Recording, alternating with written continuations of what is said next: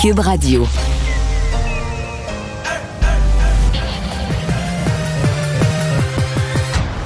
Mario Dumont.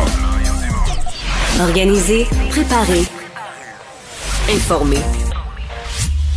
Les vrais enjeux, les vraies questions. Mario Dumont. Les affaires publiques n'ont plus de secret pour lui. Cube, Cube Radio. Bonjour, bonjour, bon vendredi, bienvenue à l'émission, bienvenue à Cube Radio. Bonjour Vincent. Salut Mario. Et ça ressemble drôlement à vendredi passé parce qu'à cette heure-ci, euh, tu nous arrives avec les, les derniers détails de ce que le système nous amène pour les prochaines heures. Ouais, on dirait que ça arrive vraiment les week-ends, là, euh, Ouais. ces, ces jours-ci. Alors, des gros systèmes avec un gros réchauffement de la température, donc mélange de toutes sortes de précipitations. Ouais, et de la pluie verglaçante, qui est souvent Dans le milieu de ça, ouais, qui est souvent ce qui peut être plus compliqué, là, jusqu'à 5 mm de pluie verglaçante qui pourrait tomber sur plusieurs régions du Québec. Euh, donc, dans la journée de demain, 2 à 5 mm, ça va toucher un peu toutes les régions. Région de Gatineau qui va recevoir particulièrement un gros cocktail d'ici ce soir. Ensuite, ça va se tasser vers l'est avec euh, euh, beaucoup de pluie, des rafales, hein. entre autres dans la journée, il y aura des vents là, jusqu'à 70, même 80 km/h un peu partout, entre autres au nord euh, du, du fleuve Saint-Laurent, des pannes d'électricité qui pourraient donc survenir. Alors, un beau cocktail Mais encore plus une au fois. nord, c'est de la neige. Là. Ouais. Hein, en terrain montagneux. Plus au nord, là, on va Il y a- avoir une bonne... Il y a des quantités encore de neige euh, dans ces secteurs-là. Alors, ben, surveillez les différents bulletins et il faudra euh, faire attention sur, euh, sur les routes. Je sais pas si euh, on approche des, des, euh, des week-ends plus achalandés. Je voyais qu'après ça, puis là, je parle pas, je parle pas des régions plus au nord ou plus à l'est, mais pour le, le Grand Montréal, le centre et le sud du Québec, après ce système-là, on reste plusieurs jours, là, à revenir toujours au-dessus de zéro, là, tous les jours, 3, 2, 3, 4, 5 degrés. Oui, je voyais même à Québec, on a les 2-3 degrés pour les prochains jours. Ça va quand même faire du bien par après. T'imagines-tu si on n'a pas un Noël blanc? Ah, ah. Des gros problèmes. Moi, je. Les routes toutes dégagées pour faire nos déplacements. Ce serait C'est épouvantable. épouvantable. On va rejoindre Sylvain Drapeau. Salut Mario, Mario Dumont, donc Bonjour. à Cube Radio. Ça va? Oui. Oui, bon, une pandémie qui se poursuit. 2000 cas, plus de 2000 cas au Québec quand même. On est devenus pratiquement les champions de des infections au Canada. Ouais, ouais, ouais. C'est euh, préoccupant. Euh, euh, évidemment, on peut pas paniquer tant qu'il n'y a, pas- a pas de problème dans les hôpitaux. Mais là, on parle à des experts. Ils vont à peu près tous dire c'est une question de temps. Là. Quand on traîne euh, 1500, 1800, 2000 cas, ben, euh, 7, 8, 10, 15 jours après, tu vas voir apparaître certaines de ces personnes-là dans les hôpitaux. C'est bien évident que notre chiffre est gonflé par le fait que la maladie circule beaucoup, beaucoup, beaucoup dans les écoles. Ça, ça fait beaucoup d'enfants qui l'ont. Euh, donc, c'est à école et garderie, c'est pas des clientèles qui sont celles-là très susceptibles de se ramasser à l'hôpital. Par contre, c'est inquiétant la veille de Noël parce que beaucoup de ces enfants-là vont être mis en contact avec. Ça veut dire qu'à la sortie des classes la semaine prochaine, si le, le virus circule autant dans les écoles, il y en a beaucoup qui vont partir pour les vacances de Noël, aller voir la famille, les grands-parents, etc. et qui vont partir avec ça, euh, avec le virus, et qui vont partir avec ce cadeau-là. Donc, c'est pas la. En même temps, on se dit, tu compares, ok, l'année passée, quand on montait à 2000 cas, c'était la, la pagaille, là. Je veux dire, c'était couvre-feu, on ferme, on ferme les restaurants, on ferme les cinémas, on ferme, on, on ferme les écoles, on envoie les enfants chez eux en enseignement à distance. On n'est pas là du tout. Il n'y a même pas quelqu'un qui propose ça présentement. Donc, la vaccination change que- ce qu'on est capable de, de- de tolérer.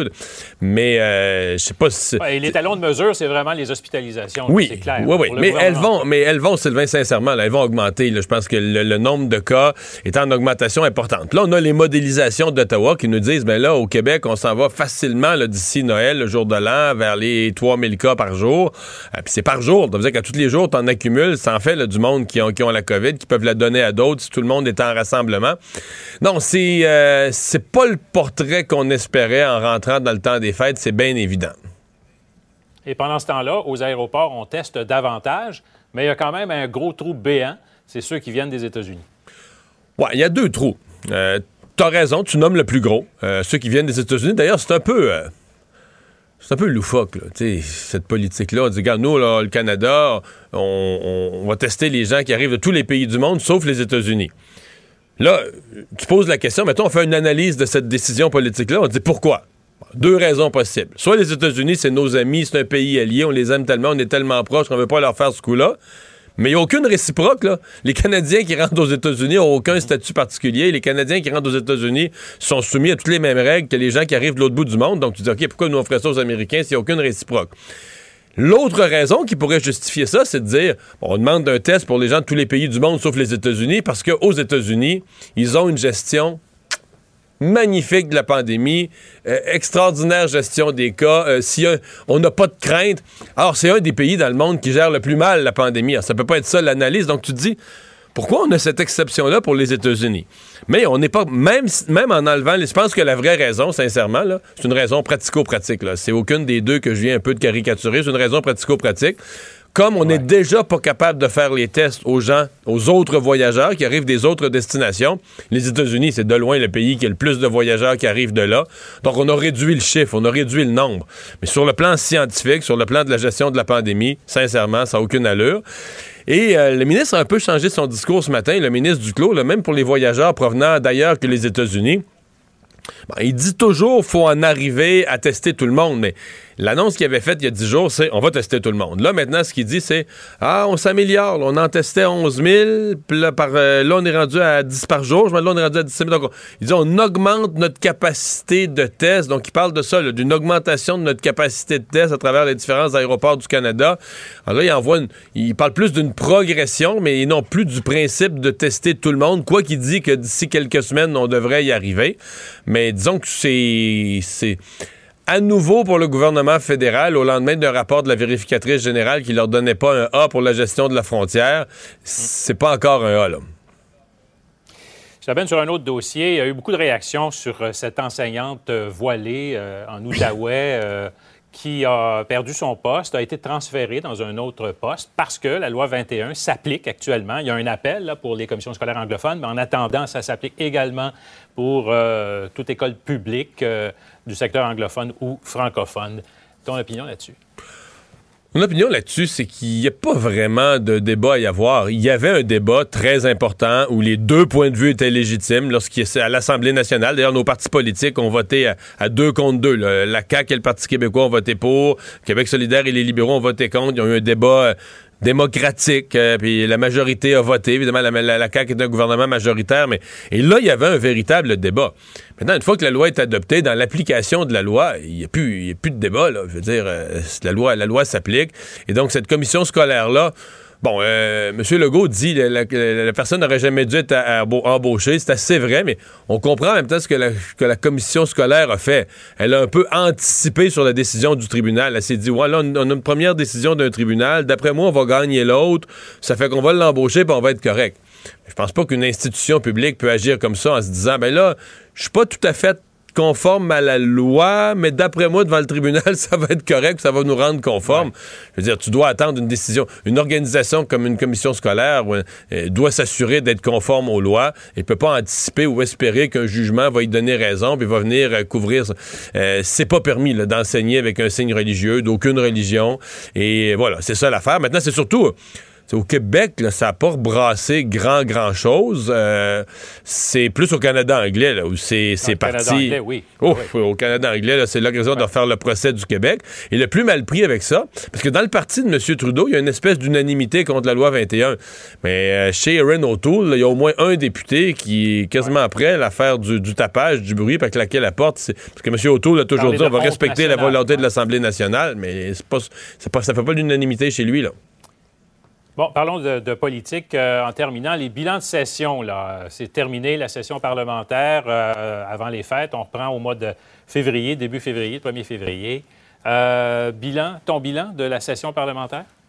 Ben, mon bilan, c'est que les partis d'opposition ont certainement euh, réussi à installer, euh, parce que tu sais, tu, tu répètes une question, tu répètes une question, ont installé un, doute ou l'idée que dans la gestion de la pandémie, dans les CHSLD, euh, tout le monde savait que ça avait été une horreur, là, mais qu'il y a eu quelque chose de pas bien géré, que le gouvernement avait eu certains avertissements et qu'ils ont ils ont pas vu. Bon, est-ce qu'ils ont réussi à convaincre le public, par exemple, que ça prendrait une commission d'enquête qui durerait des années, et tout ça? Ça, moi, je demeure sceptique. Je ne pense pas que c'est ce que le public souhaite, sincèrement. Mais c'est pas nécessairement ce que l'opposition voulait non plus. Je pense qu'ils savent auront, que ça se tiendra pas. Pense qu'ils voulaient installer l'idée que le gouvernement est, sur la défensive euh, sur cette question-là. Dans les deux bilans ce matin euh, de Paul Saint-Pierre Plamondon et euh, Gabriel Nadeau-Dubois, évidemment, c'est on est dans, l'optimisme. Les écouter parler, c'est l'un et l'autre. C'est, eux qui ont, mené toute la session.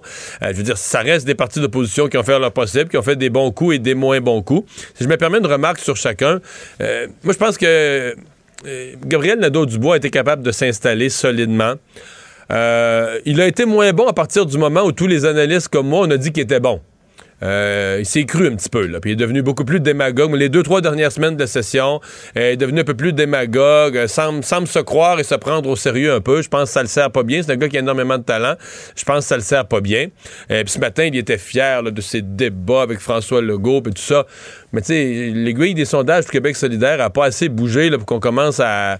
Je pense qu'on peut, on peut rester humble et faire son travail. Du côté du Parti québécois, on, est, on est en mode survie, on est en mode exister, survivre, faire entendre sa voix. Et je retiens une chose euh, du PQ, c'est que c'est clair que la stratégie de Paul Saint-Pierre Plamondon, il veut beaucoup, beaucoup s'appuyer sur les nouvelles candidatures. Bien plus que sur son bilan de session. Il veut montrer la relance du PQ, sur sa capacité de recruter de nouveaux candidats. Tout à l'heure, il a annoncé euh, l'avocat Stephen Enfield là, dans Masson. Euh, il est fier de son, son candidat pour l'élection partielle d'Amarie-Victorin, Pierre Nantel, etc. Donc, c'est quelque chose sur lequel il veut miser, montrer, regarde, le PQ, on n'est pas mort, là. On recrute des gens de talent, des gens dynamiques, des gens de la nouvelle génération qui veulent faire de la politique. Ils embarquent dans le, dans le bateau du PQ. Bon, et puis euh, François Legault, qui euh, évidemment défend euh, son, son, bilan, sa gestion de la pandémie, et voudrait aussi donc prendre des résolutions. Écoute ce qu'il disait un peu plus tôt. Je m'excuse parfois d'avoir été un peu raide. Faut pas se fâcher. Je pense pas que c'est de l'arrogance, là. Je suis un être humain. Euh, ça me choque des fois d'entendre des choses qui sont pas exactes. Et puis, euh, bon, mais il faut que euh, je sois plus zen. Mauvais coup, ben, peut-être que je me choque trop vite quand Gabriel Nadeau-Dubois dit des faussetés. Il faudrait que j'accepte qu'il continue de dire puis d'écrire des faussetés. Bon, demi-résolution, disons-le, pour la prochaine. Mais c'est pas vrai, ça. C'est pas une vraie résolution, ça, Sylvain. Parce que c'est pas accidentel qui se choque contre Gabriel Nadeau-Dubois. Je crois pas ça, pas en tout. Moi, je pense que c'est une stratégie de François Legault, que ça fait bien son affaire politiquement d'être en polarisation avec Québec solidaire plutôt qu'avec le PQ et les libéraux. Puis je pense qu'il fait exprès. Fait que moi, j'accepte pas ça comme étant une résolution, parce que je pense pas que c'est un défaut. Je pense que c'est une stratégie. Ben, il le fait depuis un certain temps déjà. Ses attaques sont beaucoup plus euh, cernées euh, envers euh, Québec solidaire qu'envers l'opposition officielle, les libéraux. je plaide que ce n'est pas accidentel. Merci, Mario. Salut. Alors Vincent, euh, dans les autres euh, nouvelles qu'on surveille, euh, demande d'appel, on a un résultat sur la demande d'appel d'Hugo Fredette. Oui, Hugo Fredette, on se souvient qu'il avait été condamné à la prison à vie en janvier dernier pour les meurtres de Véronique Barbe et d'Yvon Lacasse, portait cette décision-là en appel et s'est rejeté finalement, décision qui vient d'être rendue par la Cour d'appel du Québec. on sait que l'avocat de, de, d'Hugo Fredette, maître Comtois, qui tentait de faire valoir qu'en septembre, septembre dernier, en cours on n'avait euh, pas donné les bonnes indications au jury. Euh, on n'avait pas reçu les bonnes instructions du juge sur le fait, entre autres, qu'il devait en arriver à un verdict unanime. On avait euh, bon parlé de d'autres dossiers, les dossiers d'harcèlement, de séquestration, qui sont qui n'auraient pas eu d'effet sur le verdict unanime. Bref, des détails qui étaient qui vus comme incorrects par l'avocat de Hugo Fredette. Finalement, ça a été refusé par la cour, donc ben, il est automatiquement condamné. Hmm. Je, viens perdu parce que les procès c'est tellement compliqué c'est tellement long, nos mémoires. mais, lui, en ce qui me compte, il y a toute la question des peines successives qui, va, qui vont se poser parce que dans tous les cas de peines successives, pour moi, lui, c'est un des cas les plus intéressants en droit.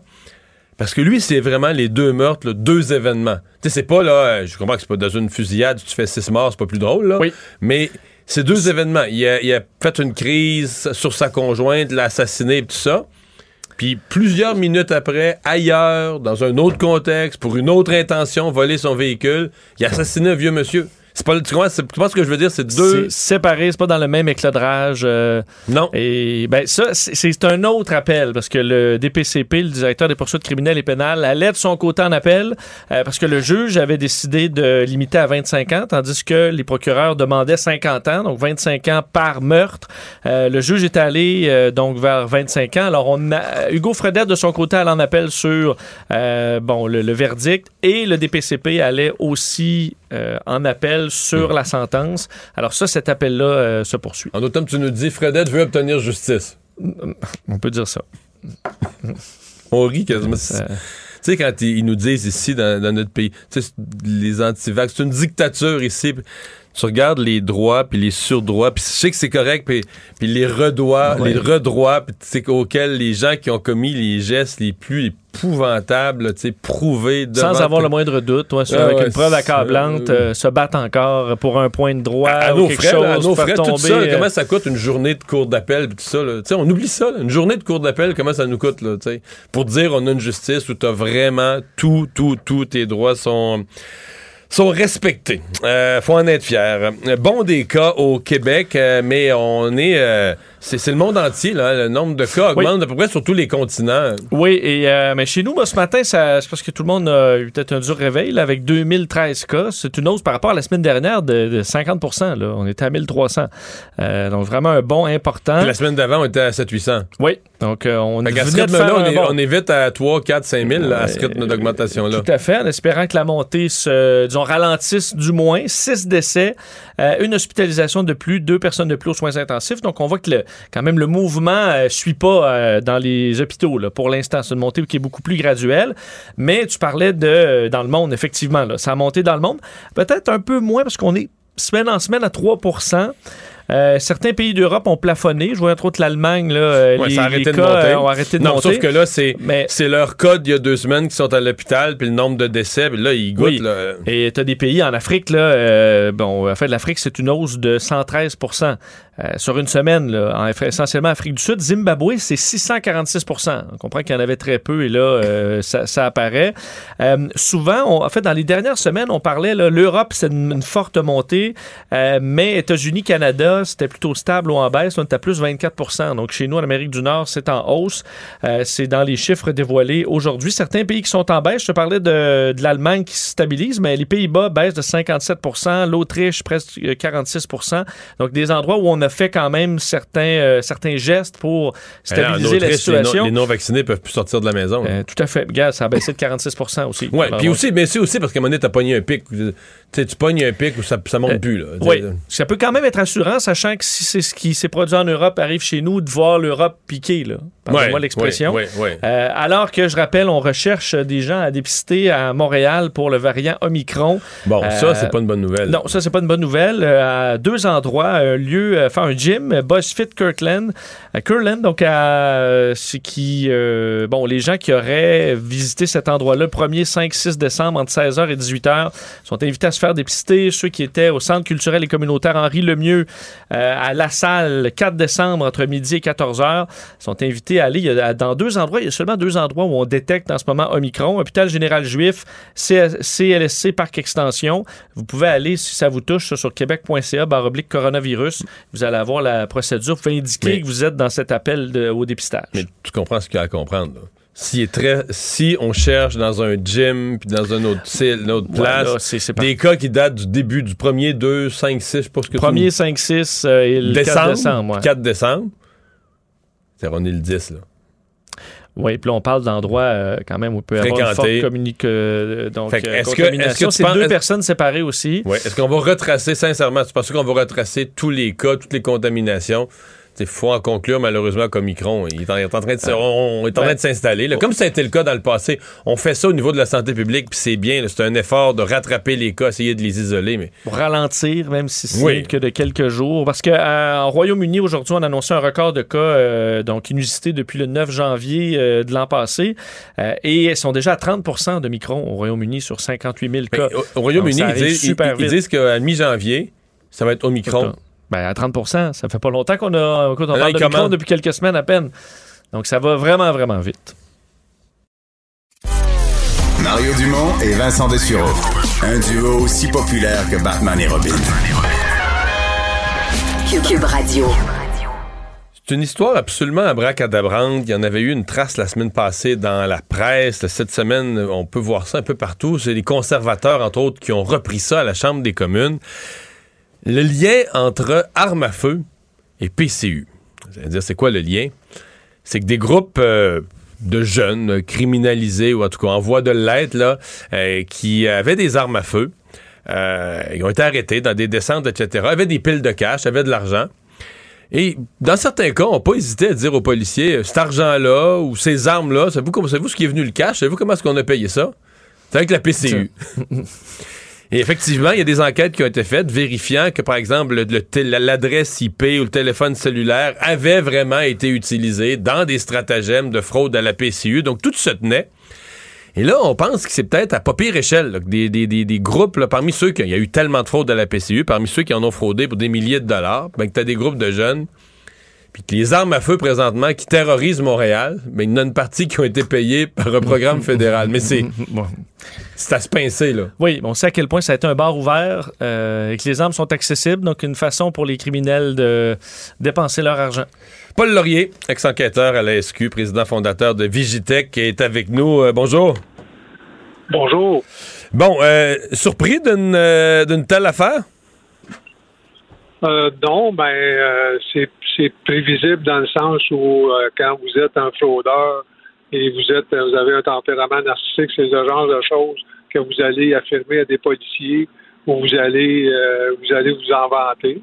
Le problème, c'est que là, un coup que le, le, le, stratagème est découvert, ben, tous les corps de police vont commencer à regarder ben, d'où vient l'argent, quels sont les IP, quels sont les téléphones. Le problème, c'est qu'on va avoir la difficulté à centraliser les enquêtes parce qu'il y en a plusieurs, des armes à feu, c'est sur plusieurs euh, territoires, Montréal, Laval, euh, Longueuil, euh, Québec, Gatineau, avec les armes à feu, il y en a partout, partout, partout. Puis là, ben, tout le monde n'a pas peu d'expertise, mais ça prend une certaine expertise pour être capable d'enquêter, de faire les mandats au lieu de regrouper dans un centre unique où on va faire ces enquêtes-là pour dire, ben oui, effectivement, hmm. qu'il y a des armes à feu.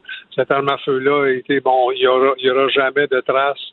On s'entend qu'il n'y a pas de facture sur les, les acquisitions, mais les armes à feu, on est capable de les retracer relativement facilement par les numéros de série et le fabricant. Les, euh, les, les, les, fraudes à la PCU, est-ce que c'est quelque chose que vous avez l'impression qui est sérieusement enquêté? Il me semble qu'on Là, dans ce cas-ci, c'est en les enquêtant sur d'autres choses qu'on a accroché ça au passage, là. Mais il me semble, euh, j'entends pas dire qu'il y a des méga enquêtes sur les malgré les, les, fortunes d'argent disparues, j'entends pas dire qu'il y a des si grosses enquêtes sur les fraudes de la PCU. Zéro enquête pour la simple et bonne raison. Quand on a fait les cas de figure et on, les, cas d'utilisation, quand on a fait ce qu'on appelle en, en, termes informatiques les use cases, comment on demandait puis comment on allait chercher l'argent, mais ben, ça, ça appartient au ministère du Revenu fédéral. Hein. C'est le revenu, euh, c'est l'agence du revenu fédéral. Donc, c'est eux qui sont normalement responsables d'enquêter la PCU. Et 95% des cas euh, qui vont enlever devant les policiers vont dire ben c'est pas à moi d'enquêter ça, c'est le c'est le fédéral et l'agence du revenu ouais, mais va si se rabattre sur la GRC et la GRC n'a pas nécessairement les effectifs pour enquêter ça. On a décidé volontairement, politiquement, de fermer les yeux sur les fraudes. On s'est dit, la fraude et le coût d'enquêter la fraude, ben ça vaut pas euh, pour le bénéfice euh, pour la majorité de la population, ben ça vaut pas la peine d'enquêter. C'est le raisonnement qui est derrière. Ceci dit, ben. on se fait voler, on se fait voler des millions, puis ceux, qui ont volé dorment sur leurs deux oreilles.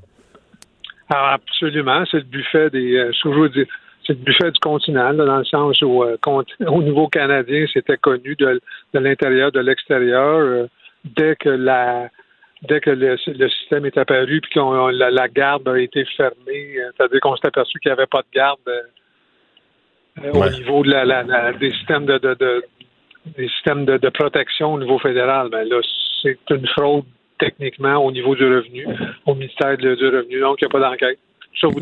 Mais le ministère du Revenu, c'est le gouvernement, puis d'une certaine manière, c'est nous, c'est notre argent ou c'est de la dette qu'on va repayer, que nos enfants vont repayer un jour. Si le ministère du Revenu se fait voler, le ministère du Revenu n'est pas euh, supposé appeler la police puis dire euh, trouvez-les, trouvez les coupables, euh, trouvez notre argent?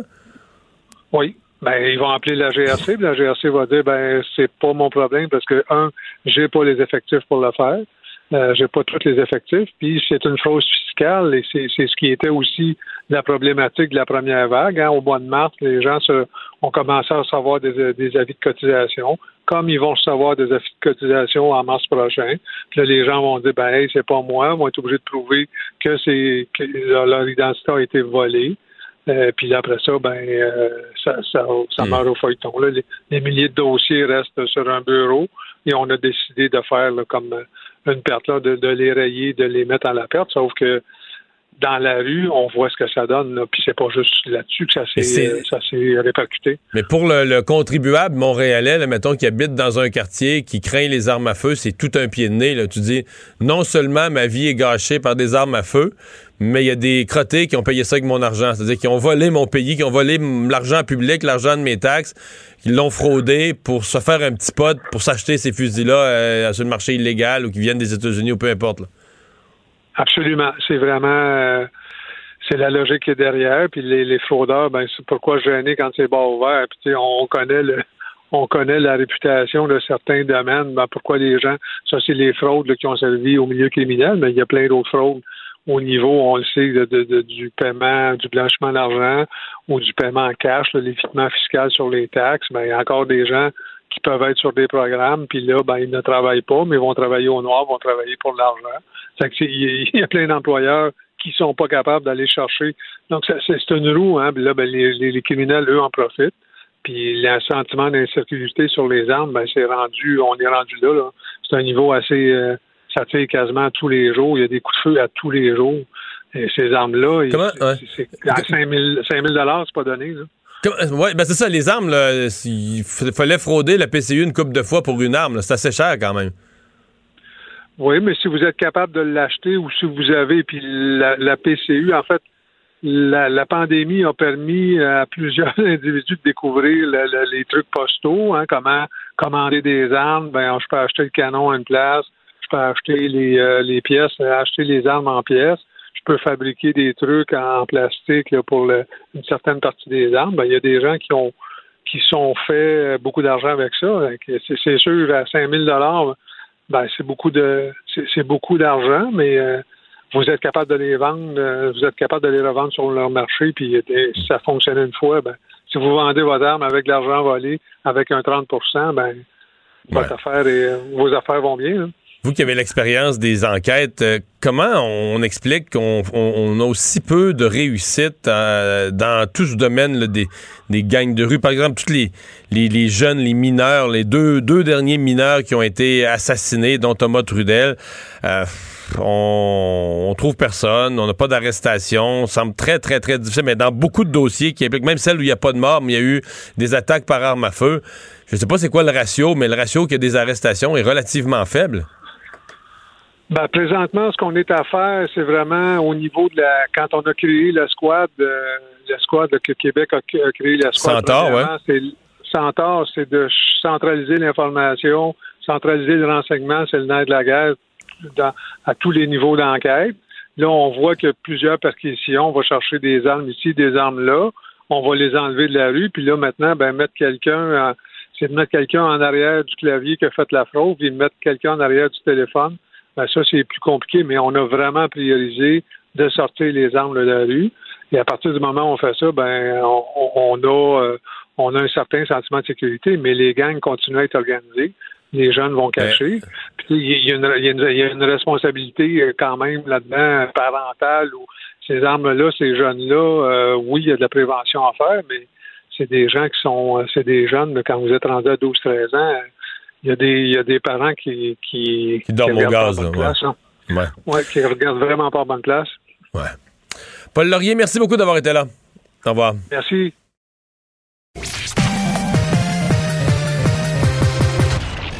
Combiner crédibilité et curiosité.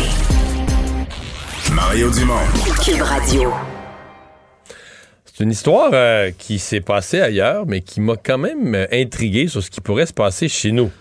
Euh, Vincent, un, un accident de télétravail. Oui, parce que. En on- Allemagne, donc ils n'ont pas la CSST comme nous, la CNESST maintenant. Ouais, et on sait que, que- bon, il y a beaucoup de gens en télétravail maintenant à cause de la pandémie. vraiment. Et est-ce que si on se blesse en se rendant euh, à son bureau qui est euh, ben, chez vous, c'est un accident de travail. Donc l'homme devait se rendre à son bureau, il y avait un escalier sur son chemin, puis il s'est bêché dans l'escalier. Oui, et c'est euh, ben, officiellement un accident de travail.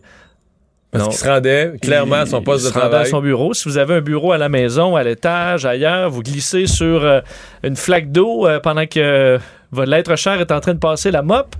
Mais est-ce que vous êtes couvert par la CLSC? Puis le type, CLSC, c'est- le pas la CLSC. Oui, le type s'est cassé une vertèbre quand même. là. C'est du, Ben, euh. Dans son cas, c'est du sérieux. On lui souhaite à cet Allemand un prompt rétablissement et on parle de notre côté à Maître Sébastien Parent, chargé de cours en droit du travail à l'Université de Montréal. Euh, bonjour, Maître Parent. Bonjour. Euh, est-ce que ça pourrait est-ce que ça se peut dans votre esprit, dans nos lois du travail ici au Québec, au Canada, un accident de télétravail? Ah bien, absolument. On a même des exemples qui, qui existent en jurisprudence. Euh, là, c'est sûr qu'avec la, pandémie, on, le télétravail a été un peu euh, imposé à une grande partie euh, des, travailleurs et des travailleuses au Québec.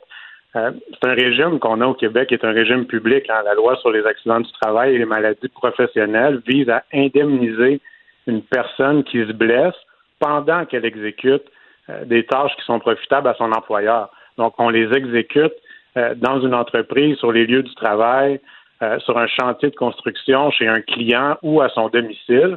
Du moment que le télétravail est permis par l'employeur et qu'on travaille pour lui de la maison, si on se blesse à ce moment-là, en principe, ça pourrait être reconnu comme étant un accident du travail. OK. Est-ce que ça change quelque chose que la- le télétravail soit permis par l'employeur et que l'employé décide de rester à la maison un vendredi versus quand, en pandémie, le télétravail est imposé là, par le gouvernement ou par l'employeur, mais que le télétravail est imposé? Est-ce que ça change quoi que ce soit, ça? Non, ça change pas. Ça change rien. Euh, le- la personne, dans le fond, est en train d'exécuter une prestation de travail euh, au sens de la loi, euh, puis le, le domicile devient son lieu de travail. À ce moment-là, on a des, on a différents exemples. là. On a eu des, euh, des entorses lombaires ou des hernies discales. Euh, prenez l'exemple d'une personne qui va récupérer euh, sa valise dans son coffre arrière de sa voiture, qui se blesse. Euh, Quelqu'un qui essaie de retenir une boîte de papier qui lui glisse des mains, qui étire son bras pour prendre un dossier volumineux ou qui soulève une boîte de dossier. Tous ces exemples-là ont été reconnus comme étant des accidents du travail et ce sont des travailleurs, des travailleuses qui s'étaient blessés à domicile, donc en télétravail. Euh, donc absolument, c'est quelque chose qui serait reconnu ici au Québec.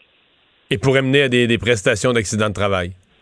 Absolument. Dans ces cas-là, les gens ont eu des prestations de la CNESST. Ce qui est embêtant, c'est euh, qu'est-ce qu'on peut faire de connexe au travail à domicile? On le sait que les gens ont, ont une plus grande flexibilité. Ce qui est important, à mon avis, c'est qu'il ne faut pas sortir de sa sphère professionnelle. Quelqu'un qui s'en va s'acheter un café au coin de la rue, euh, qui va jouer avec les enfants dans la cour sur l'heure du lunch ou qui va faire une brassée de lavage euh, entre deux meetings Zoom, quelqu'un euh, qui fait ce genre d'activité-là, là, ce ne sont plus des tâches exé- euh, exécutées pour l'employeur. Euh, Ce sont des Hmm. Mais le cas- le- ouais. Mais dans le cas d'espèce de cet Allemand, il est dans l'escalier entre sa chambre à coucher et son bureau. Et c'est dans cet escalier-là qu'il se bêche, si on me passe l'expression. Il rate une marche, mais il se casse une vertèbre. Là, est-ce que c'est un accident de travail? Il est dans le déplacement entre son lit puis son, ou sa chambre à coucher et son bureau. Euh, est-ce qu'il est au travail ou est-ce qu'il est en chemin vers le travail? Est-ce que ça fait partie d'une composante de son, de son travail? Ouais, c'est ça qui est un peu moins évident parce que euh, ce qui existe déjà, même hors contexte télétravail, c'est les accidents de trajet. Quelqu'un qui prend son véhicule pour se rendre au travail, ça c'est un accident de trajet.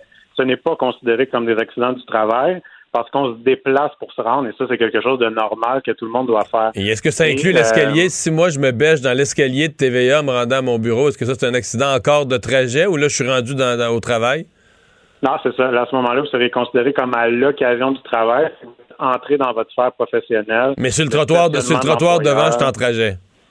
Le trottoir, si c'est le trottoir de la municipalité, pas nécessairement, parce que l'employeur n'a pas de contrôle sur ça. Mais dès que vous mettez les pieds sur euh, son terrain, son stationnement, ses escaliers, ses voies d'accès, tout ça, habituellement, c'est euh, considéré comme étant des, lésions professionnelles parce que l'employeur a un contrôle sur ce lieu-là. Donc, lui, l'escalier de son domicile pour changer d'étage, on pourrait l'assimiler à une voie d'accès à l'employeur. À l'inverse, s'il avait été dormir chez sa conjointe ou chez un ami, puis que là, il se blesse sur la route pour retourner à son domicile, là, ça n'aurait pas fonctionné. Je vous fais un cas d'espèce. Euh, j'ai une chaise chez nous, une chaise de bureau euh, cheapette un peu, euh, mais parce que moi, je travaille sur mon ordi en moyenne 10 je, je parle jeune, mais c'est pas mon cas, mais je travaille sur mon ordinateur quelques minutes pour voir des nouvelles ou aller sur mon compte de banque et tout ça. Mais tout à coup, on entre en pandémie, on m'impose le télétravail, et donc je passe sur cette chaise 8 heures par jour. Vous me voyez venir, donc une chaise que j'utilisais par quelques minutes, j'y passe 8 heures par jour et je développe des problèmes de dos parce que c'est pas une bonne chaise pour ce genre de durée-là. Euh, est-ce que c'est de ma faute parce que je me suis acheté une mauvaise chaise ou est-ce que mon, employeur euh, est responsable parce qu'il m'a imposé le télétravail ou est-ce que mon, mon, employeur aurait dû vérifier si j'avais une bonne chaise à la maison puis à la limite m'en acheter une? Et où la responsabilité de chacun, là? Hum. Ben à ce moment-là, on change de régime. Ce serait la loi sur la santé et la sécurité du travail. En vertu de l'article 51, l'employeur a des responsabilités strictes de s'assurer que euh, les postes de travail sont ergonomiques, que les équipements sont sécuritaires, que l'organisation et les méthodes de travail le sont aussi. Donc, il y a beaucoup d'employeurs, euh, quand la pandémie a débuté, qui ont offert ces services-là ou qui ont donné des formations pour s'assurer que les travailleurs avaient des postes ergonomiques, qui étaient bien équipés. Il y a des gens qui ont eu des budgets pour s'acheter euh, de l'équipement. Et ça, c'est une obligation qui incombe à l'employeur, peu importe où on exécute le travail. Donc, si c'est à domicile, il doit s'assurer que euh, les postes sont, sont ergonomiques, sont sécuritaires. OK, donc vous dites les employeurs avaient raison euh, d'aller vérifier ça parce qu'ils auraient pu se faire prendre. Ils étaient dans le champ de leur responsabilité à ce moment-là. Ouais, là où c'est plus difficile, c'est qu'évidemment, l'employeur n'a pas le même contrôle sur euh, le salon ou le bureau d'une personne dans euh, son appartement ou sa maison versus son entreprise. Dans l'entreprise, il voit ce qui se passe, il y a des superviseurs qui sont là, c'est bien à lui. Euh, donc, il y a un contrôle beaucoup plus grand. Est-ce que l'employeur peut rentrer chez vous euh, chaque matin pour vous assurer que vous êtes bien assis, qu'il n'y a pas d'objets dangereux euh, dans votre environnement? C'est certain que l'employeur ne peut pas s'ingérer comme ça dans votre vie privée. Là, ce qui est intéressant, par contre, et ça, je tenais à en parler, c'est qu'il y a eu une modification vraiment importante qui a été apportée au régime de santé-sécurité en octobre dernier. C'est le projet de loi 59. Puis là-dessus, il y a quelque chose qui a passé un peu sous le radar, mais euh, qui répond un peu à nos préoccupations. Euh, il y a des inspecteurs à la CNESST hein, qui vont déjà dans les entreprises faire des inspections pour s'assurer que euh, tout est sécuritaire, que tout est conforme aux lois et règlements. cet inspecteur-là ne peut pas rentrer dans une maison d'habitation, ne pouvait pas entrer chez, des gens en télétravail. Et là, ce qu'on permet maintenant que la, nouvelle, la nouvelle modification, c'est que l'inspecteur de la CNESST peut aller voir un juge de la Cour du Québec puis lui demander euh, qui l'autorise à, rentrer euh, dans une maison d'habitation, dans le domicile d'un travailleur, euh, à condition qu'il y ait des motifs raisonnables de croire que le travailleur est exposé à un danger qui met en péril sa vie, sa santé ou sa sécurité. Donc là, on est un peu comme dans les mandats que les policiers peuvent aller chercher euh, qui nous permet de rentrer euh, dans le domicile de quelqu'un. Donc ça, c'est intéressant. Mais donnez-moi, euh, donnez-moi juste, on a presque plus de temps, mais donnez-moi un exemple où un inspecteur pourrait dire, moi, je dois, je dois rentrer dans la maison de cette personne-là parce que je pense qu'elle se met en, elle se met en danger ou elle est mise en danger du point de vue de la, sécurité du travail? Ça pourrait être un motif raisonnable que l'employeur a eu pendant une réunion Zoom ou Skype où il a vu que l'environnement était complètement dangereux. Ça peut être une dénonciation d'un voisin. Euh, j'ai pas d'exemple concret de ce qui pourrait représenter un danger, mais euh, ça pourrait arriver. on a déjà vu des gens qui habitaient avec des alligators. Si on apprend que quelqu'un côtoie un alligator dans son salon, ça pourrait peut-être en être un. mais l'employeur pourrait se rendre compte qu'il y a un risque, okay. je sais pas. Et donc, c'est un nouveau pouvoir, un nouveau pouvoir des, des inspecteurs de, de CNESST. Oui, absolument. Évidemment, le mandat va être contrôlé par un juge, donc a une protection ici qui est supplémentaire, euh, mais c'est quelque chose qui existe désormais. Maître euh, Lavoie, merci beaucoup d'avoir été, maître parent, pardon, merci beaucoup d'avoir été avec nous. Au revoir. Ça fait plaisir. Au revoir. Nous voilà plus instruits. Les rencontres de l'heure. Chaque heure, une nouvelle rencontre. Nouvelle rencontre. Les rencontres de l'heure. À la fin de chaque rencontre, soyez assurés que le vainqueur, ce sera vous. Une radio pas comme les autres. Chronique juridique avec Nada Boumefta, avocate en droit criminel et protection de la jeunesse. Bonjour Nada. Bonjour, messieurs. Tout un autre monde dans le monde du travail. Oui, euh, avec le télétravail, c'est vraiment fascinant. Euh, accusations euh, donc de tentative de meurtre sont des accusations très graves. Trois autres chefs aussi, le contre cet adolescent qui hier a attaqué son enseignant au couteau. Oui, puis je voulais absolument reparler d'abord pour tout ce qui est des débats, ce qui sera jugé ou non comme un adulte, qu'est-ce que ça veut dire réalistiquement. La réalité, c'est qu'à partir de l'âge de 12 ans, on peut avoir euh, finalement cette intention criminelle, donc être responsable de gestes criminels à partir de cet âge-là. Il recevra normalement, lorsqu'on est âgé de moins de 18 ans, une peine qui est adaptée selon euh, la loi et évidemment en fonction du fait que ce sont des jeunes mineurs qui sont accusés de ce type d'accusation-là. je vais revenir un peu là-dessus aujourd'hui dans la chronique. OK. Euh, parce que, bon, euh, est-ce qu'il y a une différence dans le, jugement? Est-ce qu'il y a une différence dans la peine? Absolument. Et la différence, en fait, va se jouer à l'étape de la sentence. Donc, normalement, le processus euh, auquel un jeune a le droit face à des accusations criminelles demeure le même, c'est-à-dire à une audition, le droit à une défense plénière, à être représenté, évidemment mais la façon dont le système criminel est appliqué ou applicable à des jeunes ados est évidemment différent dans la proportion qu'on va appliquer pour des adultes euh, face à des accusations qui sont tout aussi sévères. Mais il y a des exceptions et un adolescent pourrait recevoir une peine aussi sévère que celle prévue pour un adulte qui serait jugé des mêmes crimes euh, accusés. Mais ça, c'est quand euh, on dit que quand on dit qu'un mineur est jugé comme un adulte. Là. Et quelles sont les, c'est quoi les conditions pour qu'on demande ou qu'on réclame qu'un mineur soit jugé comme un adulte? Mhm. D'abord, c'est quand même des cas rares. On veut favoriser une réadaptation, une réinsertion sociale, évidemment, chez les jeunes. On ne veut pas leur mettre des bâtons dans les roues et évidemment, et surtout aussi éviter que ces gestes-là se répètent ou se perpétuent à l'âge adulte. Mais deux critères ouvrent la possibilité à ce que des jeunes adolescents soient jugés, donc sentencés comme adultes.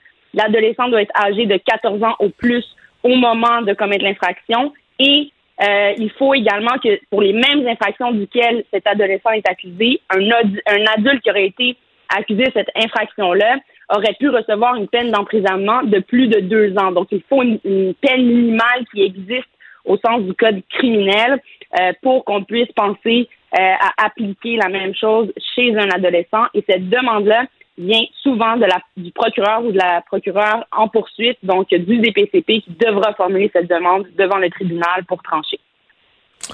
Eh bien, à suivre, euh, c'est quand même toute une toute une histoire. On imagine l'atmosphère dans la classe, dans l'école aujourd'hui quand ce prof-là va être de retour de ses blessures, etc. C'est vraiment tout un traumatisme que cette école-là vient de, vient de vivre.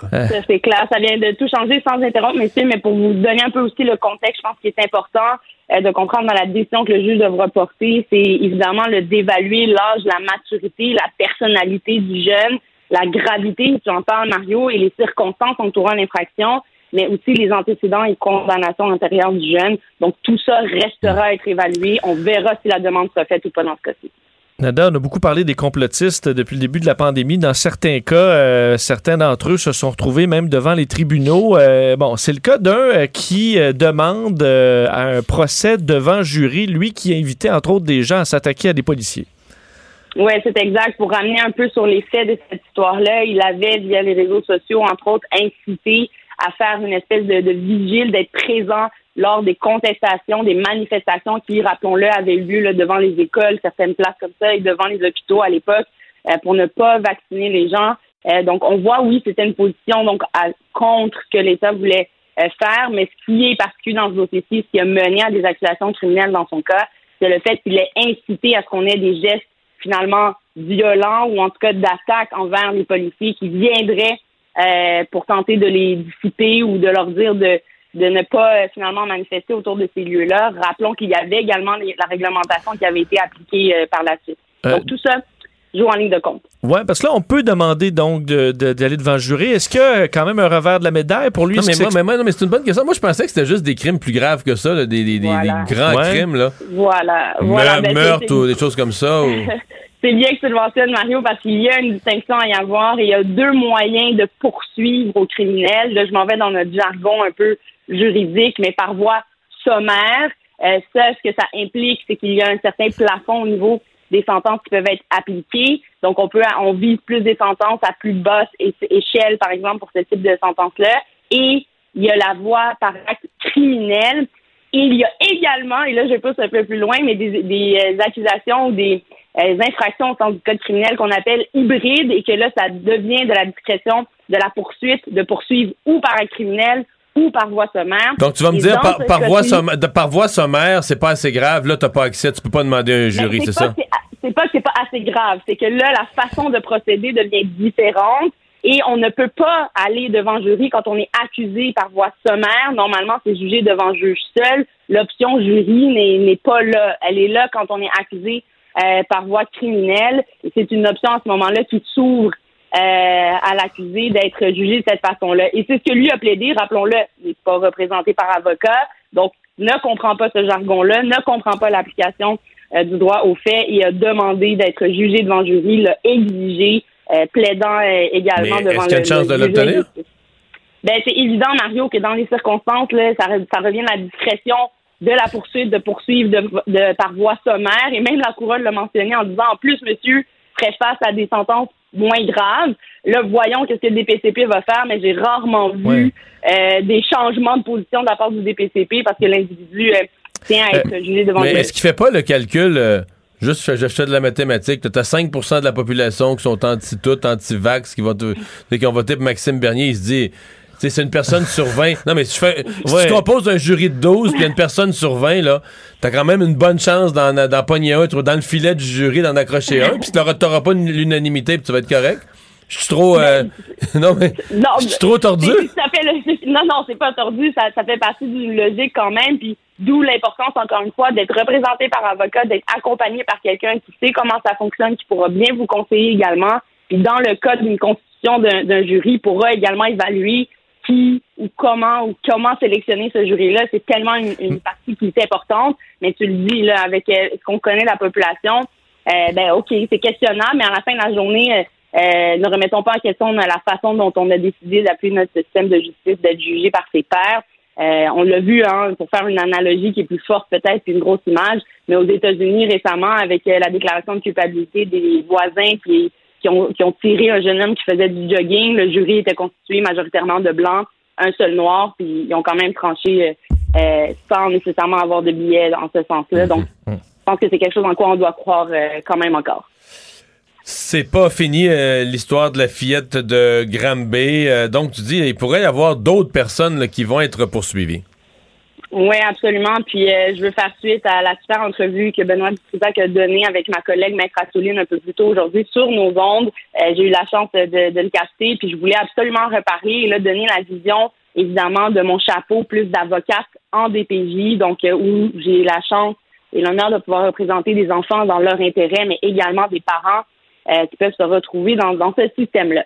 Et là, ce que ma collègue soulève, et elle a tout à fait raison, elle est avocate, elle, en droit euh, civil, donc en droit de la famille plus spécifiquement, fait également des, codes de DPJ et le mentionne, ce cas-là, à son avis, et je partage cet avis-là, doit changer les choses et de façon concrète, et surtout quant à l'imputabilité des gens qui sont responsables et qui ont été nommés responsables de cet enfant-là, rappelons-le, elle était sous euh, la protection de la DPJ, du directeur de la protection de la jeunesse. Que ça veut dire, normalement, il y avait des responsables autour de cet enfant-là, des intervenants, des éducateurs à tout le moins.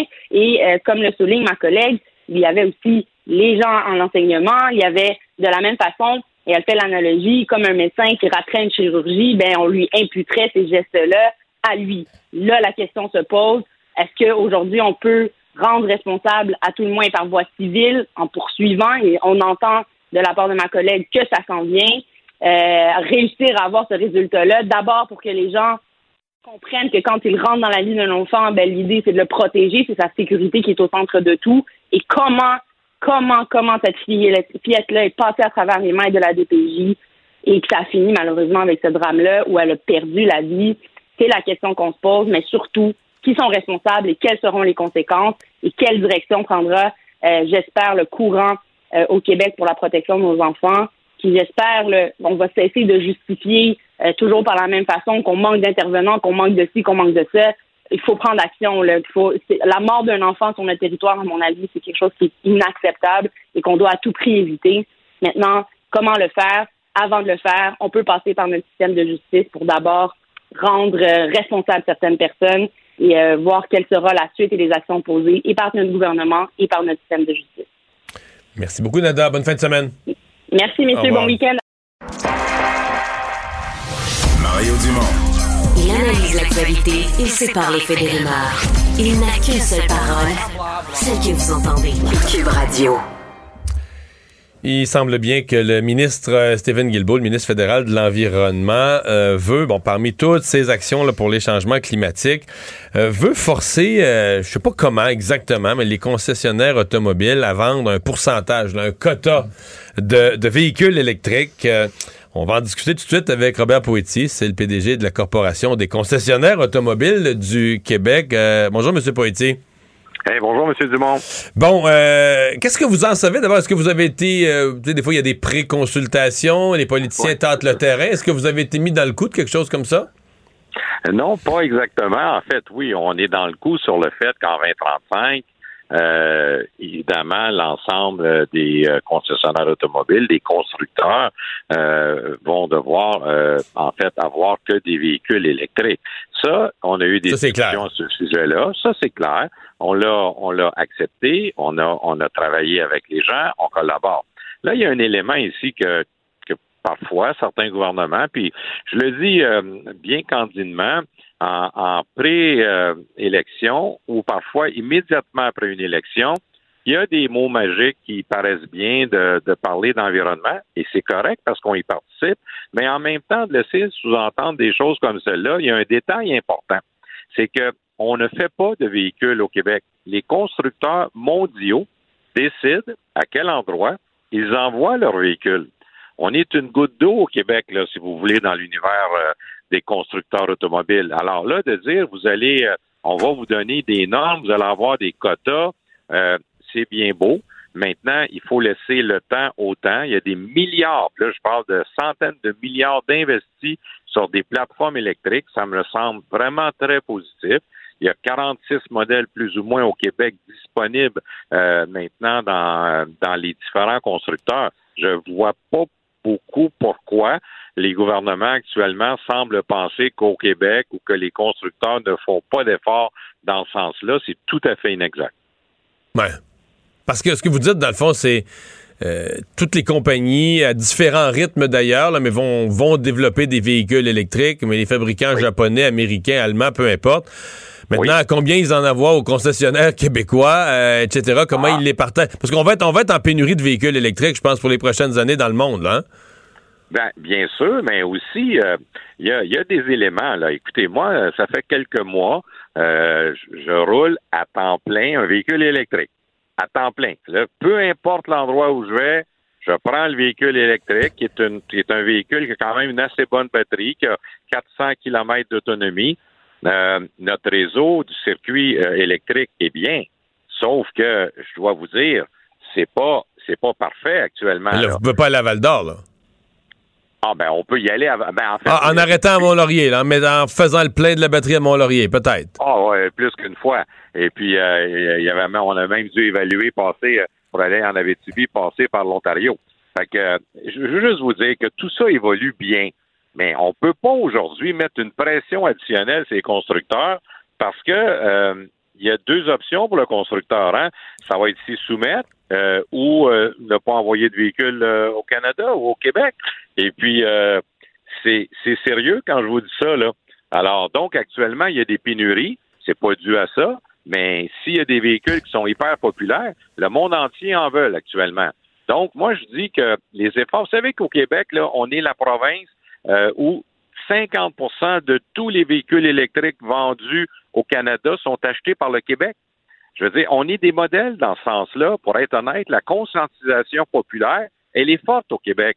Et il y a toujours les incitatifs. on salue les, le, gouvernement, les deux gouvernements, donc le Québec et euh, le Canada, qui veulent inciter. Maintenant, il y a une pression qui semble vouloir s'installer ces constructeurs. Je me l'explique mal parce que ils ont vraiment non seulement la volonté, mais vous regardez les types de véhicules qui sortent actuellement. Euh, il y a de plus en plus de véhicules électriques. Donc, moi, il me semble qu'il euh, faut permettre autant de, de faire euh, les changements, puis c'est déjà plus qu'amorcé. Alors, cette pression-là pourrait être négative pour euh, le Québec, pour le Canada. Être contre-productive à terme.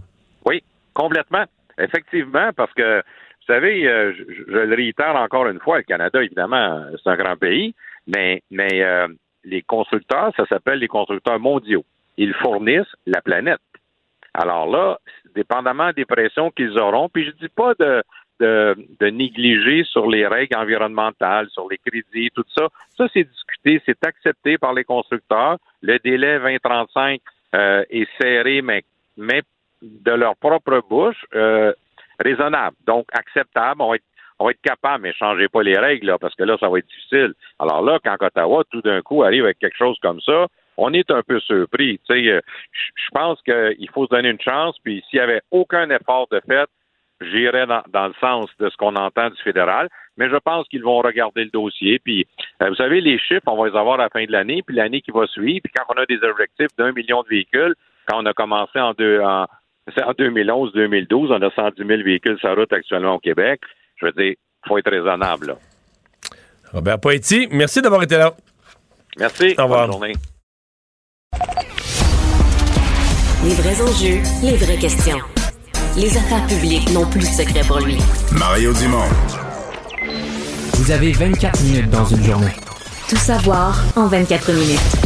Pour s'informer et comprendre en 24 minutes, ici Mario Dumont, en compagnie de Vincent Dessureau, des studios de Cube Radio, la station d'affaires publique de Québecor. Voici Tout savoir en 24 minutes. Tout savoir en 24 minutes. Une montée de cas de COVID euh, fait encore les manchettes aujourd'hui au Québec, euh, puisqu'on a annoncé ce matin plus de 2000 nouveaux cas, 2013 pour être exact, alors que la semaine dernière, avant, euh, bon, la même, au vendredi, on était à 1300, c'est une hausse de plus de 50 Et la semaine d'avant, La semaine d'avant, on était dans les, ouais, les 800, donc vraiment une montée assez spectaculaire des cas.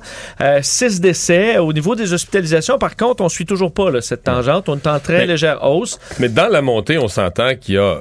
C'est pour ça que je pense que le gouvernement panique pas. Il y a beaucoup, beaucoup, beaucoup d'enfants. Oui, c'est la tranche d'âge la plus touchée, c'est 33% des cas Qui sont des, moins de 12 ans. euh, en moins de Bon. 12 ans. là, ouais. Dans ce groupe-là, tu as ceux qu'on est en train de les vacciner. Là, on commence, qu'on se dit à la rentrée scolaire en janvier, ça va être moins pire.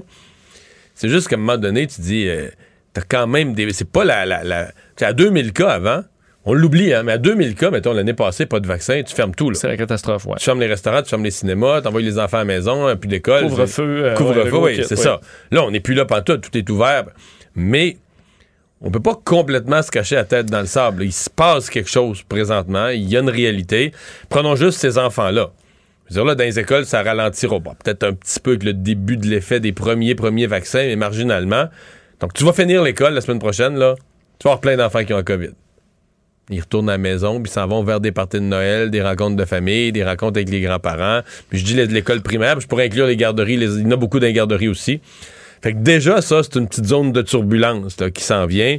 Fait que c'est puis selon les, les modèles fédéraux, on va être facilement là, au fait à 3000 cas par jour. Oui, euh, ben d'ailleurs, il y a aussi, là, tu dis, c'est euh, ce que Christian Dubé disait, c'est les parents et les enfants du primaire qui sont beaucoup touchés en ce moment. Euh, mais il y a les parties de famille. Juste avant, il va y avoir les parties de bureau. Là, on est dans la saison des parties de bureau aussi. Donc, tu as effectivement beaucoup de virus qui, circulent à ce moment-là. Euh, et alors que je vous dire, aux hospitalisations, on est à plus 1 aujourd'hui et plus 2 aux soins intensifs. Mais le gouvernement du Canada, bon, Santé Canada des projections pour euh, les prochaines semaines. Au, Québec, on s'attend à ce qu'il y ait plus de 3000 cas. là. On est capable de le croire avec 2000 cas dès aujourd'hui. D'ici la Ben, fin de l'année, on monte, atteindre là. 3000 cas. Mais il y a toujours ces, ces scénarios où on a fait différents scénarios. euh, bon, entre autres, si la transmission augmente de 15% où on voit des, euh, des courbes qui montent vers le haut. Et si Omicron prend la place. Euh, si Omicron, là, la courbe, elle- moi, je l'avais dans mon sel, la courbe, elle sort de mon sel. Oui, la, la courbe monte en flèche, surtout dans les, les provinces qui sont pas qui sont pas déjà dans une hausse importante, comme la Colombie-Britannique, par exemple. On voit, c'est une courbe euh, qui automatiquement monte vers le haut. Euh, et au Québec, par contre, on n'a on n'a même pas de courbe sur si Omicron prendra la place et qu'il y a une augmentation de la transmission. Donc, on, dans ce cas-là, ce serait vraiment un scénario où on parle d'une augmentation vertigineuse. Euh, on faisait référence au Royaume-Uni où les cas de Micron doublent chaque 2-3 jours. Alors, vraiment, Micron qui est en train de prendre euh, la place. D'ici quelques semaines, quelques mois au maximum, ce sera euh, le variant le plus, enfin, qui est carrément dominant, alors qu'au Canada, on a 80 cas de Micron seulement. Mais on se doute que ce sera bien plus très bientôt. D'ailleurs, au Québec, à Montréal, on faisait aujourd'hui un appel au dépistage pour des gens qui auraient fréquenté deux endroits qui auraient été visités par une personne ayant euh, bon été euh, bon ayant eu le virus et le variant Omicron. Donc le gym BuzzFit, euh, BuzzFit Kirkland, situé au 3240 rue Jean-Yves à Kirkland. les personnes qui l'auraient fréquenté, c'est assez précis là, 1er, 5 et 6 décembre entre 16h et 18h. Euh, et ceux qui ont fréquenté le Centre culturel communautaire Henri Lemieux euh, sur la rue Édouard à La Salle le 4 décembre entre midi et 14 heures. Tous ces gens-là sont invités à aller se faire dépister, mais pas n'importe où. Euh, il y a deux endroits où on est capable de, détecter le variant Omicron, l'hôpital général juif ou le CLSC Parc Extension. Mais moi, là, j'entends cette nouvelle-là, puis oui. je comprends, tous les médias font leur travail civique d'inviter les gens. Mais moi, c'est pour ça, oui, mais ce que j'entends. C'est parti, ben, ce que j'entends, c'est c'est parti. Je veux dire, garde les lieux, là. Puis ça, c'est des les dates que tu nommes, là, ça fait euh, neuf jours dans un cas, 4-5 jours dans les autres, six jours dans un autre cas. Je veux dire, depuis toutes ces journées-là, il y a du Omicron qui, si on se fie à comment il est, à quel point il est contagieux, je veux dire, déjà, ces gens-là ont eu des contacts, ils en ont vu d'autres, ils en ont donné à d'autres, puis oublie ça, c'est parti, c'est parti en vrille. On dit aux gens quand même d'aller sur québec.ca barre oblique coronavirus. Faut le faire. Et euh, vous pouvez indiquer sur, sur le site que vous faites partie de cette demande de dépistage et on vous indiquera exactement euh, où aller. Donc, euh, à ce jour, là, seulement 7 cas de micron ont été confirmés au Québec, mais plusieurs sont sous investigation en ce moment. Jean-Yves Duclos, ministre fédéral de la Santé aujourd'hui, a fait le point aussi sur bon, certains dossiers importants, entre autres les tests rapides euh, qui arriveront avant les fêtes, euh, au dire du ministre. Donc, 10 millions de tests rapides qui seront distribués au Québec avant les fêtes. On y travaille en ce moment. Euh, on veut le faire le plus rapidement possible dans le contexte justement du variant Omicron. Et Jean-Yves Duclos qui parlait des voyageurs. On sait que la vérificatrice générale hier les pointait du doigt pour leur travail dans Moi, les derniers mois. Moi, j'avoue que ce segment-là, on le présentait en direct à cette heure-là à LCN, puis j'ai été secoué, là. On a changé la ligne des buts. Ouais, ouais. Puis on n'encourage plus du tout les gens à voyager. Là. Ah, oui, ben c'est ça, parce que je parlais de ligne début sur, euh, le dépistage. Sur le dépistage, oui. Donc on, on, avoue avec humilité que c'est difficile d'installer un dépistage de tout le monde à l'aéroport. Oui, et on se félicitait de au moins augmenter de façon importante le nombre de tests. Euh, on dit qu'on était en date de jeudi à 17 000 tests par jour dans les aéroports internationaux, euh, ce qui est une augmentation de 6 000 par rapport à la semaine précédente. Mais effectivement, pour l'avertissement aux voyageurs est quand même plus clair. Je vais vous faire entendre d'ailleurs le ministre Duclos là-dessus, qui dit non seulement, euh, bon, vous avertit, euh, il y a des tests, il y a des nouvelles mesures, mais tout ça pourrait changer vite aussi. Il a comme pris un ton grave en plus. on va l'entendre. écoutons-le. Internationalement, c'est critique. En peu de temps, ça peut évoluer. Et ce que j'essaie de dire aussi aux gens, ce qui est important que les gens comprennent, c'est qu'au retour au pays, les choses aussi peuvent euh, évoluer rapidement. Et ils doivent s'attendre à que ce soit beaucoup plus compliqué de voyager à l'étranger et plus compliqué aussi de revenir au pays avec les tests et les quarantaines obligatoires qu'on est en train de mettre en place. Donc, ils doivent s'attendre à être testés, à faire une quarantaine d'au moins 2-3 jours, euh, le temps de recevoir un résultat négatif et hmm. compagnie, tout ça peut changer. Et plutôt dans le détail, là, il donnait ses, euh, il donnait l'exemple des pays d'Europe. Si vous voyagez en Europe, c'est vrai, les règles, mettons, depuis deux semaines, les règles ont changé. Ça change à tous les jours. Euh. Deux puis trois fois, puis on resserre. en France, on peut plus danser, on peut plus, les clubs sont fermés. C'est donc, euh, si tu voyages en Europe, faut que tu sois vraiment prêt à dire, OK, je vais vivre avec ce qu'ils vont vivre dans le pays. Mais tu rentres dans un pays où les hospitalisations sont en forte hausse, où... Euh, encore la COVID est revenue. Quelques pays en Europe où les cas se sont stabilisés ou sont même en baisse. Alors, quand même quelques pays où ça va mieux. Il faut dire des pays qui ont, dans certains cas, euh, bon, euh, augmenté beaucoup les mesures. On parlait de l'Autriche, par exemple, c'est moins 46% des cas, euh, 5500 nouveaux cas, mais là, entre autres, les personnes non vaccinées sont euh, à toute fin pratique confinées. À la maison. 5500 nouveaux cas. L'Autriche, c'est pas beaucoup plus gros que le Québec. 5500 nouveaux cas. C'est une forte baisse parce qu'ils ont connu des pics épouvantables. C'est beaucoup de cas encore. Oui, mais il y a, tu sais, au moins quand tu es en. Dans la bonne direction, oui. Tu sais, dépendamment d'où tu te places dans la courbe, ça peut être encourageant. Tandis que la France est toujours à plus de 30, 30 de plus là, de semaine en semaine. Le Danemark, plus de 30, 30 de plus. Les pays où vraiment ça abondit, c'est en Afrique. Là. Afrique du Sud, Zimbabwe. Euh, mais pour le continent africain, c'est plus de 113% d'augmentation en une semaine. Euh, Zimbabwe, 646% Donc on comprend, on en avait très peu et là, c'est reparti. États-Unis, Canada, une, une hausse de 24 alors que la moyenne mondiale est en hausse de 3% Aux États-Unis, il y a des États où c'est bien reparti. Je voyais le Michigan, je voyais des villes au Michigan, les hôpitaux, les urgences pleines à 80% On est revenu, pas les urgences pantoute, mais les soins intensifs pleins à 80% on, est reparti dans ce genre de scénario-là aux États-Unis à certains endroits. Ça dépend vraiment des États. Euh, certains sont encore très stables, ça n'a pas bougé. Euh, on a l'impression que c'est une question de temps parce que dans d'autres, on voyait des bons d'hospitalisation de plus de 80% très rapidement. Alors, ça va être à surveiller là-bas. Je voyais le, les Royaumes-Unis, je vous parlais de Micron qui installé là-bas à 30 en quelques semaines. Euh, ben, aujourd'hui, on disait, on a un record de cas depuis près d'un an, là, 58 000 euh, cas, dont 30 sont euh, de Micron. Alors, une situation qui est, qui est difficile. La Suisse aussi s'apprête à amener de nouvelles restrictions, particulièrement chez les non-vaccinés aussi. Alors, on est dans le Conseil fédéral qui met sur pied différentes options qui seront annoncées sous peu. Ben, c'est le bilan euh, de la fin de session euh, parlementaire euh, aujourd'hui. On parlait du. Bon, Dominique Anglade l'avait un peu fait hier, peut-être pour essayer de voir un peu plus de temps d'antenne. Ben oui, c'est exactement ça. alors que les autres, bon, l'ont fait aujourd'hui, c'était la dernière période de questions. On s'est un peu crêpé le chignon, encore une fois, sur la question de l'enquête publique.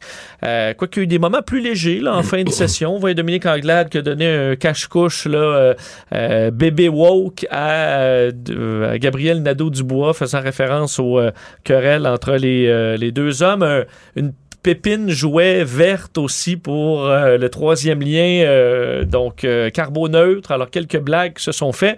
Mais sinon, tout le monde a fait un peu son bilan. du côté de François Legault, aujourd'hui, estimait, alors qu'il s'est fait attaquer depuis plusieurs semaines maintenant sur cette demande d'enquête publique, juge que les Québécois n'en veulent pas, qu'il y a déjà suffisamment d'enquêtes en ce moment, que les Québécois veulent davantage qu'on bon, qu'on agisse, qu'on fasse les changements. Je vous fais d'ailleurs entendre François Legault sur un peu son bilan de la qui se terminait aujourd'hui.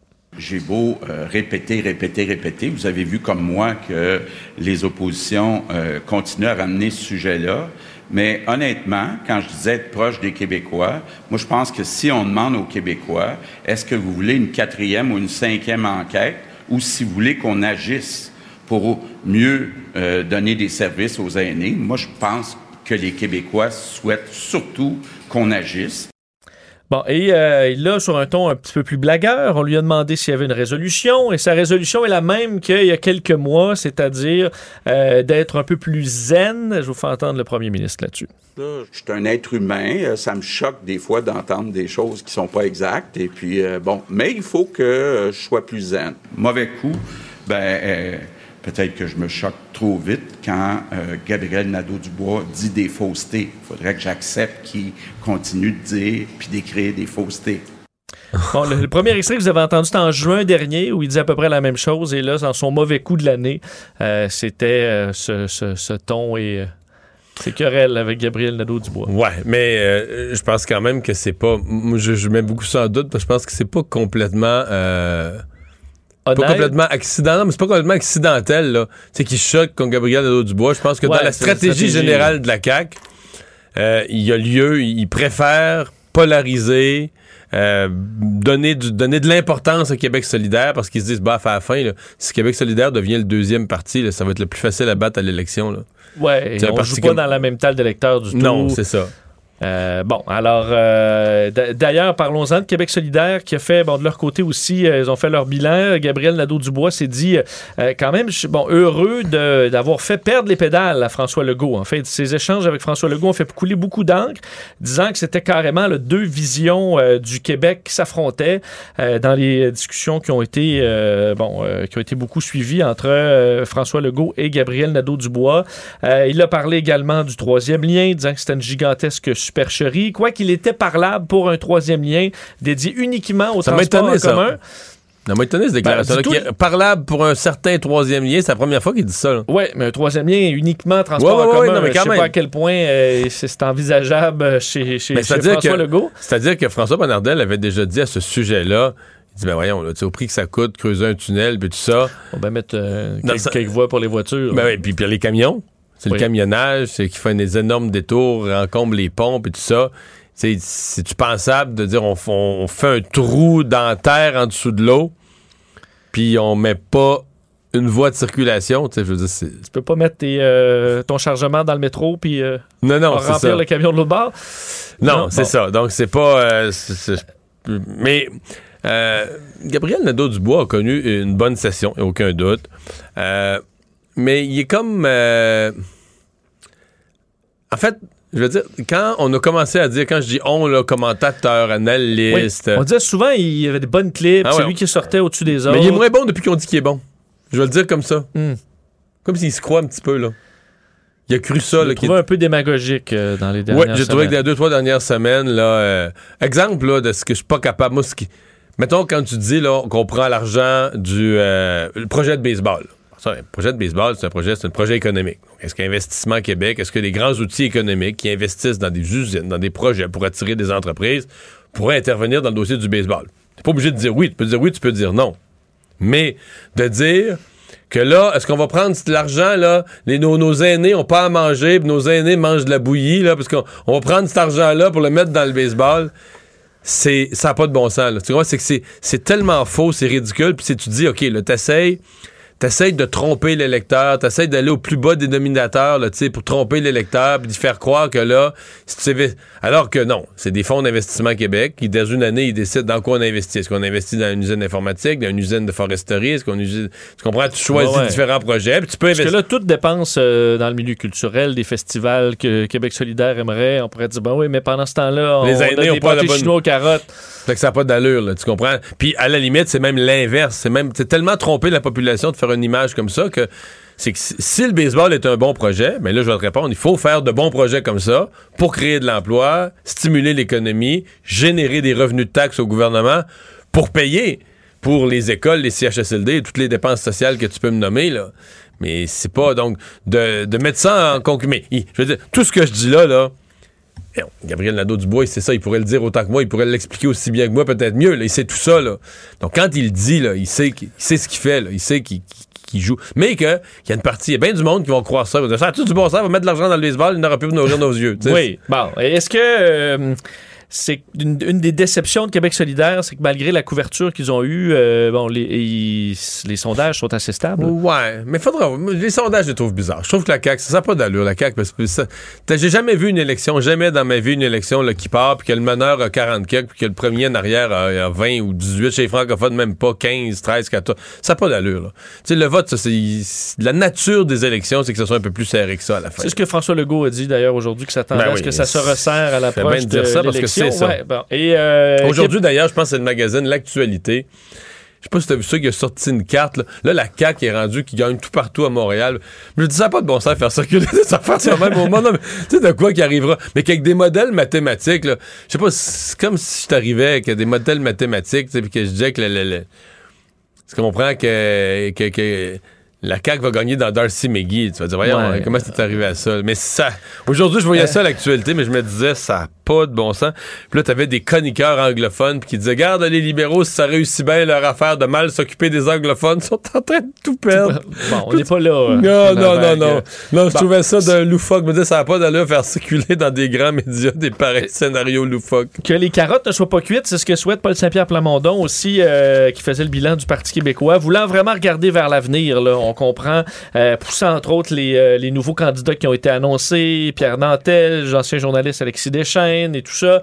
Euh, bon, montrant qu'on veut devenir un peu la- la- l'alternative crédible au gouvernement chez les nationalistes, les francophones.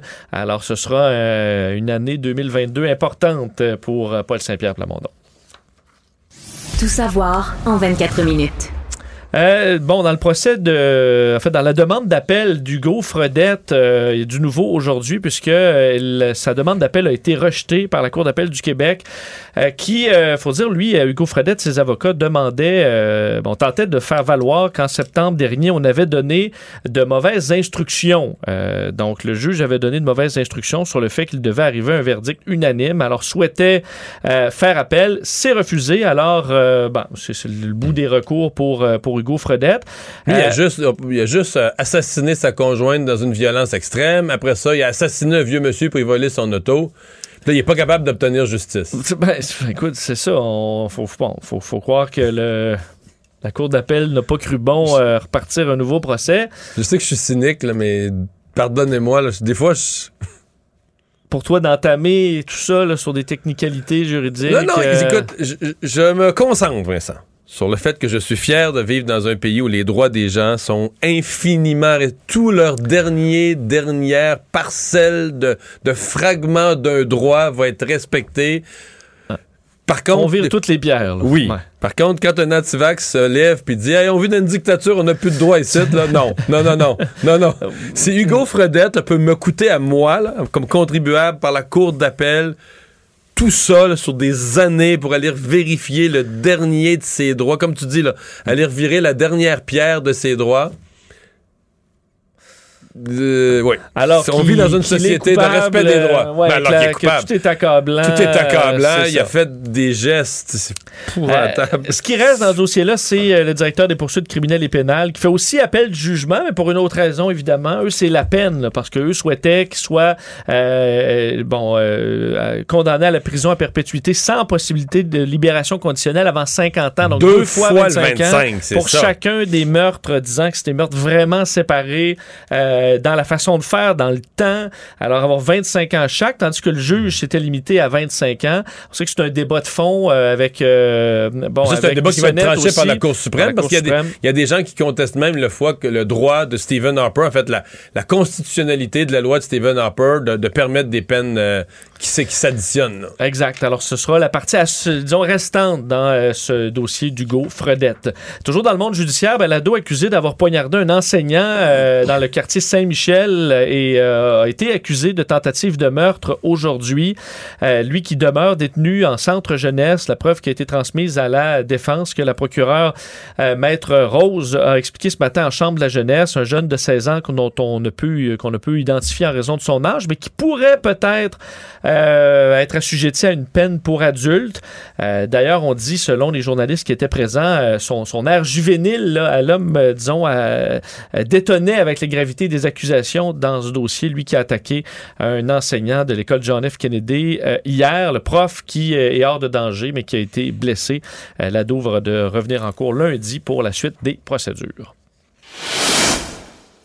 Euh, Daniel Mécan, le ministre de l'Enseignement supérieur, a réagi aujourd'hui au euh, salaire important accordé à la rectrice de l'Université McGill, notre bureau parlementaire qui révélait que la rectrice Suzanne Fortier a touché une somme de 860 000 cette année. faut dire, il y a bon, une somme qui est, inhabituelle. Oui, c'est ça, mais ça, ça la met juste un peu en dehors, mettons, des autres recteurs. Oui, parce que les autres, le deuxième, c'est du 300-400 000, mettons. Ben, exact. Le, Même plus du 280 000. Ben, Université Montréal, 442 000. Université Concordia, 424 000. Il y en a plusieurs dans les 400 000. Mais là, on est à 860. C'est parce qu'il y a une indemnité ponctuelle de près de 300 000 réservée à certains gestionnaires euh, payables à l'âge de 65 ans ou après. Que, bon, c'est un genre de, de, de, plan de retraite, même si elle aura quand même une indemnité à son départ à la retraite. Mais c'est quand même un fonds, là, un salaire de 478 000, une prime de rendement de 93 000, 290 000 de plus, alors presque un million de dollars en salaire. Euh, Daniel McCann a dit que c'était qu'elle avait été choquée, que c'était euh, euh, autant que l'opposition, député libéral André Fortin qui parlait d'un salaire disproportionné, gênant. Gabriel Nadeau-Dubois aussi disait que c'était indécent. Par contre, Daniel mais McCann dit la ministre, faire. Ben, c'est ça. Mais la ministre qui commande ça, il la gagne 160 000. Ben, oui, tout à fait. Ben, écoute, c'est beaucoup moins que le premier ministre, là, 860 000. Ben donc, elle se dit impuissante, mais elle a parlé aux gens de l'établissement, confirmait que tout est légal, mais que même si c'était légal, il trouvait ce salaire choquant. Euh, meilleure nouvelle pour les, euh, pour les contribuables, les conducteurs, puisque tel que prévu, les conducteurs québécois paieront leur euh, permis de conduire beaucoup moins cher en 2022, soit 24 dollars. Si vous n'avez pas de points euh, bon, d'inaptitude, euh, d'ailleurs, faites attention parce que ça peut monter. Là, si vous avez des points, ça augmente en flèche. Là, 162 dollars si vous avez entre 4 et 6 points. 400 dollars si vous avez euh, vous en avez 15 ou plus là, vous comprenez que 15 commence à être pas mal. Euh, sinon 24 dollars pourquoi? Bon, on sait qu'on a 1.1 milliard de dollars d'excédent de capital à la euh, SAQ, entre autres en raison de la baisse du nombre d'accidents de voitures. Écoute, on se réjouit là. On se réjouit pour ça. Surtout dans un moment de forte inflation. Oui, oui, c'est ça. C'est parfait. Les gens vont être contents de payer moins. Mais quand même, Vincent, il faut, faut, faire l'histoire. Là dire, quand il y a eu des surplus à la SAC, en fait, ce qui est l'événement, c'est que. on les garde pas euh, pour faire d'autres choses. Dans le passé, ils ont été euh, transférés dans le fonds consolidé. Donc, le gouvernement avait un déficit. Il disait, tabarouette, il y a un surplus à la SAC. On, le prend, on le pige dedans. Euh, là, on fait quelque chose de, de, de, de de normal. qu'on nous redonne. Oui, mais c'est ça qui est bizarre, c'est que c'est inusité qu'on nous redonne de l'argent qu'on a. Parce que dans le fond, c'est du trop payé, c'est du trop perçu, là. C'est juste ça, là. C'est que c'est du trop. C'est pas un c'est du trop perçu, tout simplement. Puis parce que on a du trop perçu, ben là, on, est tous surpris, on nous, on nous le redonne, mais on a trop payé. On, on, va payer moins cette année parce qu'on a trop payé les autres années, puis ça a accumulé un surplus, puis c'est correct, là. Mais on est, sur, on est rendu que c'est surpris. C'est surprenant. Pour toi, c'est la base, mais là. Euh, ben oui, quand on nous laisse de l'argent qu'on a payé en trop et qui est juste à nous. C'est pas un cadeau, là, de non. de se faire juste redonner son mais argent. Mais ça en est rendu un parce que c'est jamais arrivé ou presque. Et euh, parlant de cadeaux, ben, on souhaiterait euh, le retour des Nordiques, mais ça, c'est pas fait. Le commissaire oh de la Ligue nationale de hockey, Gary Bettman, qui a quand même indiqué aujourd'hui qu'il prévoit rencontrer euh, un ou des représentants du gouvernement du Québec au mois de janvier. plus si c'était le ministre ou le premier ministre, puis il se souvenait plus de la date, mais il se souvenait qu'il y avait quelque chose. Ouais, et c'était effectivement flou, là, disant qu'on allait, qu'il rencontrait, des, toujours ravi de rencontrer des, bon, des, des, représentants. Mais il s'est dépêché de dire, il s'est dépêché de dire, ben, deux choses. Pas d'attente, Pas d'expansion prévu et pas de déménagement des Coyotes d'Arizona, que tout est réglé, que tout va bien. Toutes les équipes vont bien, toutes les équipes vont bien, vont rester dans leur marché. Alors, euh, Gary Bettman a comme l'habitude de nous envoyer de l'eau froide sur le projet des Nordiques. Alors, on s'attendra pas trop de ça, mais ça aura quand même lieu en janvier. On va surveiller ça, c'est sûr. Résumer l'actualité en 24 minutes, c'est mission accomplie. Le remède à la désinformation. Le remède à la désinformation. Mario Dumont et Vincent Dessureau. Cube Radio.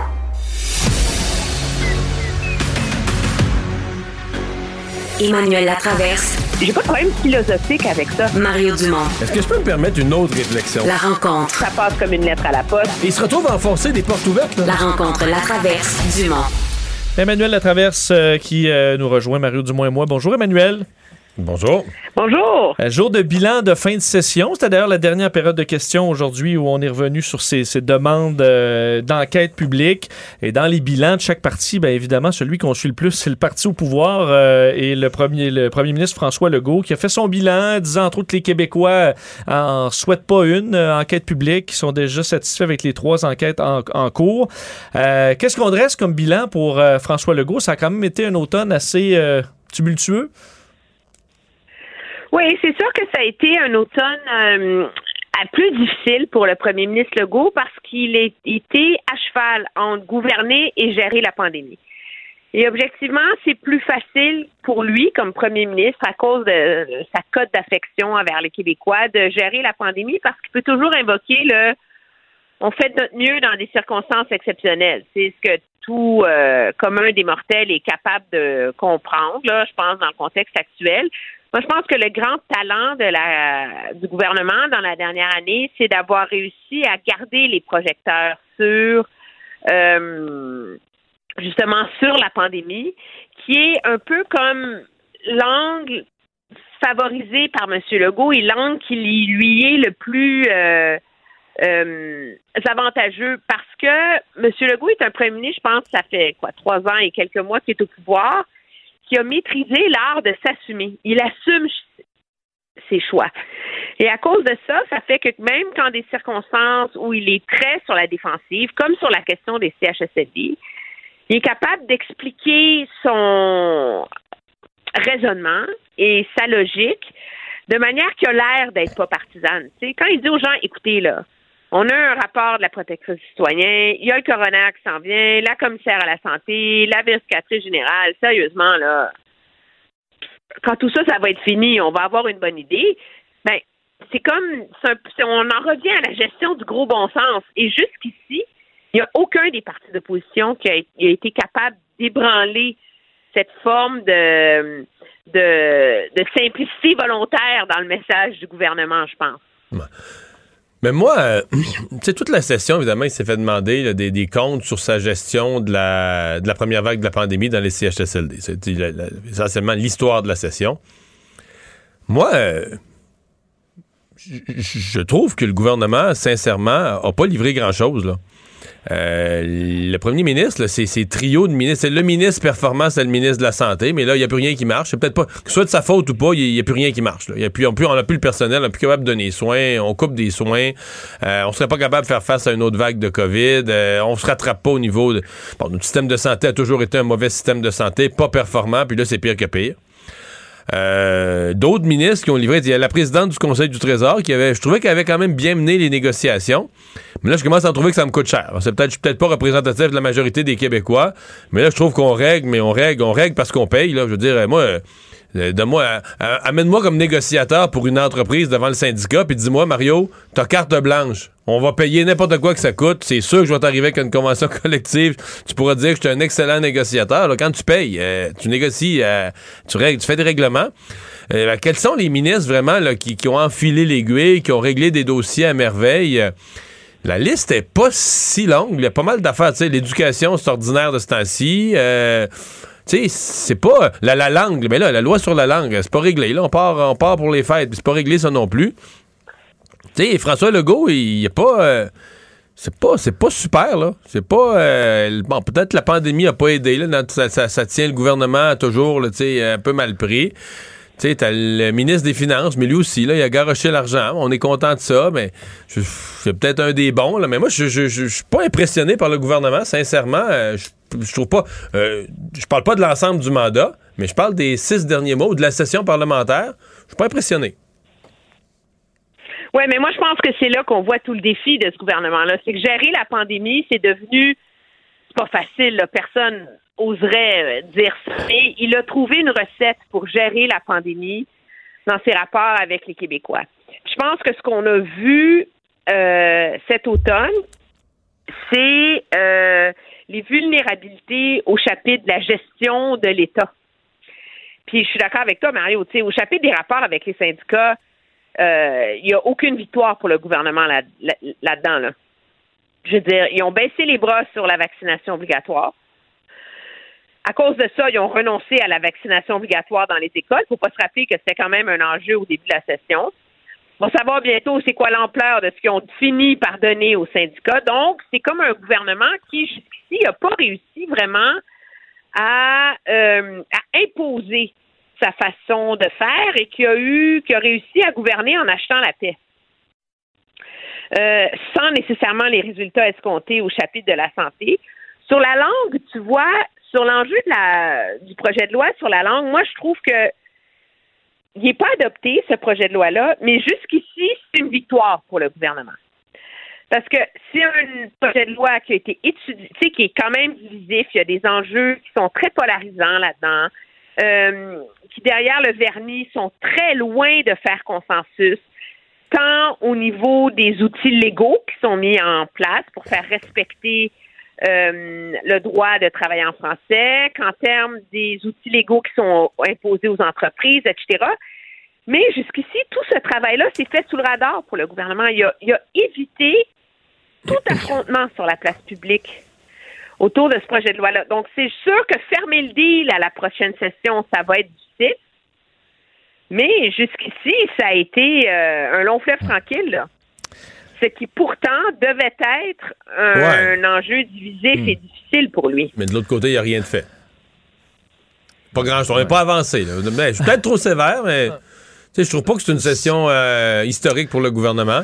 Puis il y, a des moments où je me dis que le gouvernement était c'était tellement ordinaire sa session que finalement peut-être que l'opposition y a rendu service en amenant tous les projecteurs sur une euh, sur une bon un, enjeu, là, demander une commission d'enquête où la population en veut pas tant que ça finalement, je pense. Enfin.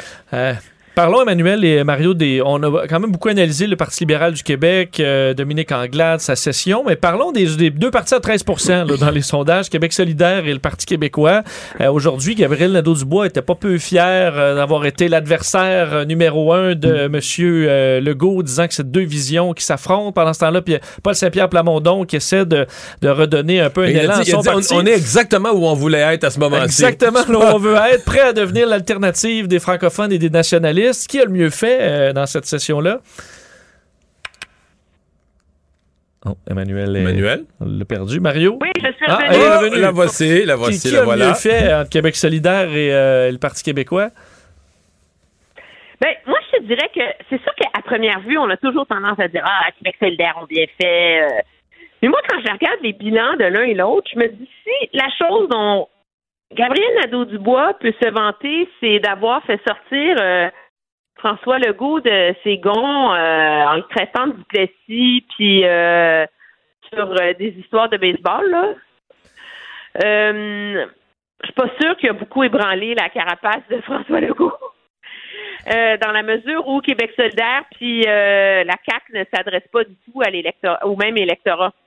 Et objectivement, je pense que si on a comparé le Parti québécois à QS, je pense que le Parti québécois, même s'ils sont, c'est pas un parti qui a le vent dans les voiles, mais je pense qu'en termes d'objectifs et de progression rationnelle dans une stratégie des petits pas, je pense que le PQ termine dans une meilleure place.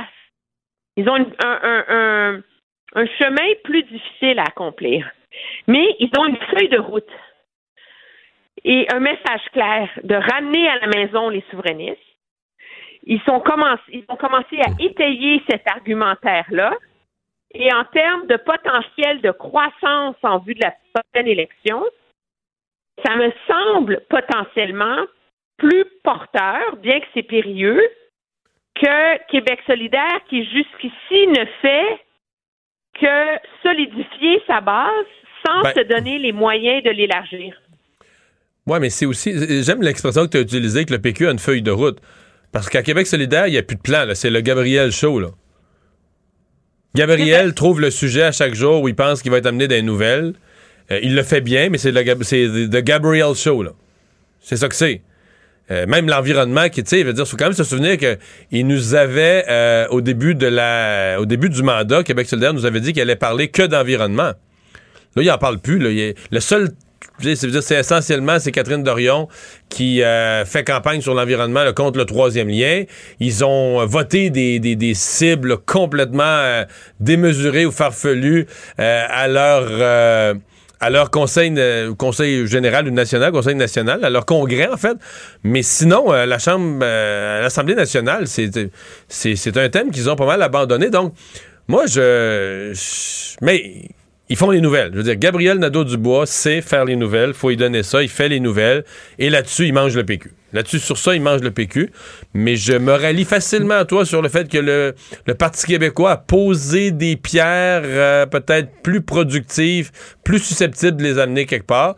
J'ai hâte de voir les prochains sondages. Là. Je veux dire, euh, chez, les fran- chez les francophones, euh, le PQ était la dernière fois était un point devant Québec solidaire. Puis le PQ se plaint beaucoup de ça. là. il braille beaucoup de ça. Ça n'a pas de bon sens. Les médias. Ouais, on est égal. Vous nous dites qu'on est, on est plus là, mais on est au même vous dites niveau qu'on que n'est Québec plus là, vous solidaire. dites Québec solidaire est, est porté au ciel, puis on a un point de plus qu'eux chez Franco. là. Puis il n'y a pas tort de se plaindre de ça, d'une certaine manière. là. Ben, Oui, mais c'est ça, c'est comme ils sont les deux au coude à coude. Euh, Il y en a un qui a un chef qui est un tribun extraordinaire, qui est vraiment un très habile politicien. Mais moi, j'ai l'impression, tu sais, quand on compare cette session parlementaire-ci avec les autres, à la session 2021 hiver-printemps, j'avais l'impression d'une profondeur de la part de Québec solidaire. Il y avait Manon Massé qui était de l'avant, il y avait Gabriel Nadeau-Dubois, il y avait euh, Christine Labrie, il y avait, il y avait plusieurs couches d'intervention très fortes sur des enjeux très importants.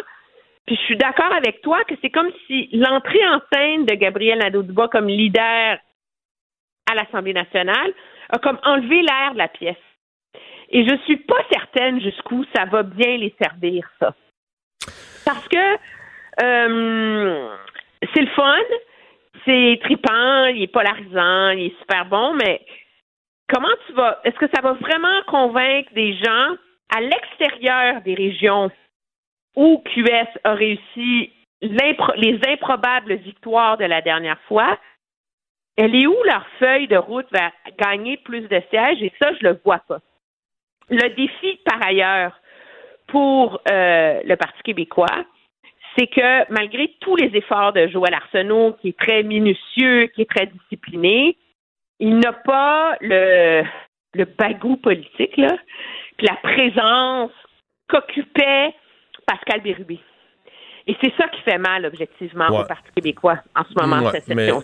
Je veux dire, ça, j'y ai pensé. Là. Puis de l'autre côté, Pascal Bérubé, s'il était resté chef parlementaire, il ferait ombrage à Paul Saint-Pierre Plamondon puis ça serait un problème quotidien. non, c'est ça. Ça serait un problème quotidien. C'est difficile d'un parti en reconstruction, tu sais. c'est ça. Emmanuel, bonne fin de semaine. Merci beaucoup. Ça me fait plaisir. Au revoir. Mario Dumont et Vincent Dessureau. Inséparables comme les aiguilles d'une montre. Cube Radio. Et c'est notre ami Jean-François Chaumont qui est là aujourd'hui pour les sports. Salut Jean-François. Salut Mario, ça va bien? Ça va bien, mais j'ai une très mauvaise nouvelle pour toi. Parce que tu perds deux minutes de ta chronique parce qu'il faut que je me défoule. oui, mais. Vas-y, vas-y. Vas j'étais au Sandbell hier. Sincèrement, j'étais au Sandbell hier, puis euh, je dois dire, sincèrement, sur place, je suis arrivé quand même avec l'idée que le Canadien peut gagner, peut perdre, mais je dois dire sur place, là, c'est désastreux le spectacle. C'est... Puis, je, très, je, la parenthèse Marc-André Fleury, j'ai adoré ça, je suis resté, j'aime beaucoup Marc-André, j'étais fier pour lui. Euh, troisième à faire 500 victoires. Mais maintenant, il a quand même, je suis quand même payé pour aller voir trois périodes de hockey. Je veux dire, j'étais là. Je, je mettons le Canadien perd, OK, on a une équipe perdante. Mettons le Canadien perd 5-3, il y a eu des beaux buts, euh, top net Caulfield, mais tu sais, ils ont fait des erreurs, ça a donné des deux contre un. À la fin, ils en ont compté deux de moins que les autres. Je repars, tu sais, comptable mon billet. Ils sont blanchis. C'est épouvantable. Il n'y a pas de système de jeu. Ils savent pas où se mettre. Caulfield devrait être à Laval. Ça, il sait pas jouer. Je veux dire, il sait pas, a aucune idée quoi faire avec la rondelle. Il redonne tout le temps à l'adversaire. Euh, équipe, il n'y a, y a pas, il n'y a pas les petits minimums qu'une année de mauvaise équipe, tu dis on a quand même vu du beau jeu. C'est impossible pour un partisan de dire mon billet était de l'argent. Même à 40 dollars, foutu, foutu à l'eau, de l'argent foutu à l'eau. Il n'y a pas de jeu, pas d'équipe, pas d'inspiration, rien, rien, rien, rien. Voilà, ben, c'est fait. Je te donne la parole. Je, suis content de t'entendre, Mario. C'est vrai que c'est pénible pour le partisan. Puis juste pour illustrer aussi la soirée d'hier, après le match, pour écouter les joueurs du Canadien nous parler, on a eu le droit à Yessi Ilonen, Brett Koulak, Jonathan Drouin et Dominique Ducharme. On était quatre ou cinq journalistes de Montréal. Normalement, on est 20, 25. Tout le monde était du côté de l'histoire. Tout le monde se rangeait du côté de Marc-André Fleury. Tu l'as dit, il a signé son 500, 500e victoire. c'est une magnifique histoire, celle de Marc-André. Oui, oui c'était une belle histoire. Mais même moi, comme journaliste, j'ai été déçu. Je sais pas si tu as remarqué, Mario, à la fin du match, il y a les joueurs du Canadien qui se sont parlé près du banc.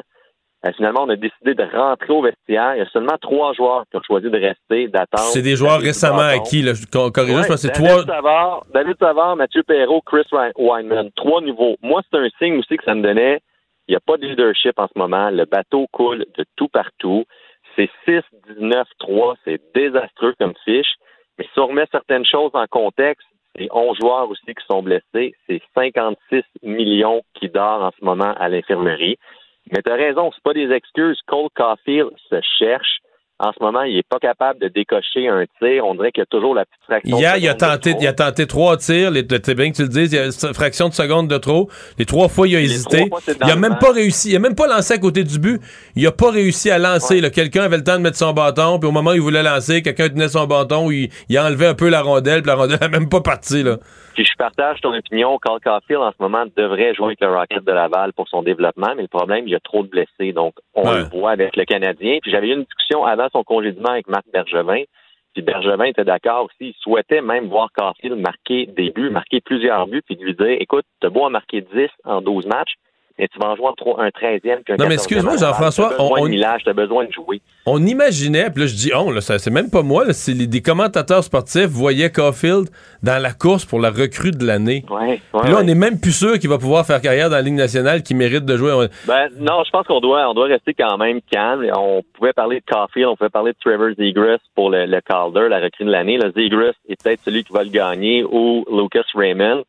Mais Caulfield, je crois que c'est une saison d'apprentissage. Il frappe le mur en ce moment. C'est peut-être pour lui là, le cadran à sonner. Il a peut-être cru que c'était pour être trop facile comme, comme ça l'a été l'an dernier à la fin de saison en série. Il a gagné la Hobie Baker. Ça a toujours été simple pour Cole Caulfield. Puis là, c'est, c'est peut-être une petite leçon pour dire, OK, j'ai besoin de prendre du recul. Il a vu son visage un peu partout à Montréal, sur des panneaux publicitaires. Peut-être que pour lui, c'est trop à gérer. Mais en ce moment, je crois que le meilleur remède pour Caulfield, c'est de l'envoyer loin de la fournaise montréalaise. De toute façon, il n'y a rien à gagner dans un environnement perdant en ce moment. Euh, j'ai hâte qu'il y ait certains joueurs qui reviennent au jeu pour permettre à Caulfield de prendre un billet de métro vers Laval. Jean-François, Gary Bettman a le don de nous refroidir les ardeurs un peu sur les Nordiques. Euh, Gary Bettman, donc, euh, qui dit les Coyotes, euh, ils partent pas, là. Les Coyotes ne bougeront pas. C'est l'interminable saga des Coyotes de l'Arizona. Euh, là, il y a eu des rapports qui sont sortis cette semaine comme quoi l'équipe, les propriétaires devaient 1,3 million en taxes non payées au Gila River Arena, là, la ville de Glendale. Mais malgré tout, Gary n'en démarre pas. Pour lui, s'il y a un déménagement, ça va être ailleurs en, Arizona. On a déjà encerclé la ville de Temple. Euh, mais moi, pour avoir fait quelques matchs là, du côté de, de Glendale, c'est un gros quartier 10-30 de Brossard. Il y a, on dirait qu'il n'y a personne qui habite Glendale. On Hmm. est loin de Phoenix, on est loin de Scottsdale. Il y a l'immense stade, le stade des Cards de l'Arizona qui est à, à côté de l'aréna de hockey. C'est correct pour attirer une équipe de football. C'est une fois aux deux semaines, puis c'est un happening, la NFL. Les gens vont se déplacer. Ouais, les gens arrivent à 9 h le matin pour le tailgate. C'est une, Ils arrivent à c'est une 9 journée, là. il y en a trois, quatre dans le corps à 11 heures. Il y en a plusieurs qui se souviennent pas du match, mais c'est une journée de football. Euh, les Coyotes, c'est pas pareil. Tu peux pas demander aux gens de partir de Phoenix, partir de Scottsdale, de venir un mardi soir du côté de Glendale. Ils ne le font pas. Est-ce qu'ils vont trouver la solution du côté de Temple? On verra. On considère que c'est un gros marché, l'Arizona. Mais Batman a dit qu'il va rencontrer euh, le clan de François Legault, que ce soit le premier ministre ou quelqu'un d'autre. Il y a une rencontre prévue au mois de janvier à l'agenda. Hmm. Mais il faut pas s'attendre non plus à des miracles. Mais la bonne nouvelle, c'est qu'il y a- il y, a une discussion possible qui s'en vient. Bon, mais tu dis que c'est un gros marché d'argent, là, mais je finis avec ce commentaire-là, puis je passe la parole. à- marché hockey. Mais c'est ça, là. Est-ce que les, les, les- petits gars à Phoenix, là, mettons, le soir, ils ont une demi-heure de libre après leur devoir, ils mettent pas un but de chaque bord de la rue pour aller, jou- aller Non. jouer avec une balle Ouais, ou des une- paniers de basket ou d'autres Il y en choses. a un petit gars de Phoenix qui est devenu un très bon joueur, c'est Austin Matthews. Bon, euh, faut le dire seul ça. produit de l'Arizona. Ouais, Jean-François, euh, la Formule 1, ça a été plate plusieurs années, mais euh, on va conclure en fin de semaine probablement la saison la plus excitante de l'histoire, même de la Formule 1, ou en tout cas assurément dans les tops.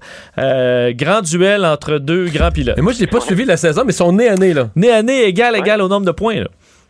Ça s'est jamais vu depuis 1974. Le dernier Grand Prix, le championnat est à l'enjeu. Et comme tu le disais, les deux pilotes, 369,5 points pour Max Verstappen, qui est le dauphin néerlandais, 24 ans, pourrait devenir le premier néerlandais à remporter un championnat des pilotes, contre le roi, le monarque Lewis Hamilton, qui lui vise un huitième sac. Ça se passe à Abu Dhabi, Émirats Arabes Unis, là où on a beaucoup, beaucoup d'argent. Et Lewis Hamilton, deuxième aujourd'hui, premier, excuse-moi, de la, deux- la deuxième séance d'essai libre. Max Verstappen, quatrième. Pour ceux qui ont un intérêt, Lance Stroll, quinzième meilleur temps aujourd'hui. Il faut dire, euh, Lewis Hamilton, s'il gagne, devient le, le- le greatest of all, of all time, aura gagné huit championnats du monde, Mais- Bosch, Michael Mais- Schumacher. mais juste pour en rajouter, c'est que ça a pas l'air à s'aimer beaucoup, là. J'ai pas compris, Mario. J'ai dit, ça a pas l'air à s'aimer beaucoup, ça s'aime pas, là. Non, non, non, non. Il n'y a pas, il a pas d'amour entre Hamilton et Verstappen. Puis pour ceux qui ont eu le bonheur d'écouter sur Netflix la série de Formule 1, même si t'aimes pas la F1, tu peux avoir la piqûre à regarder.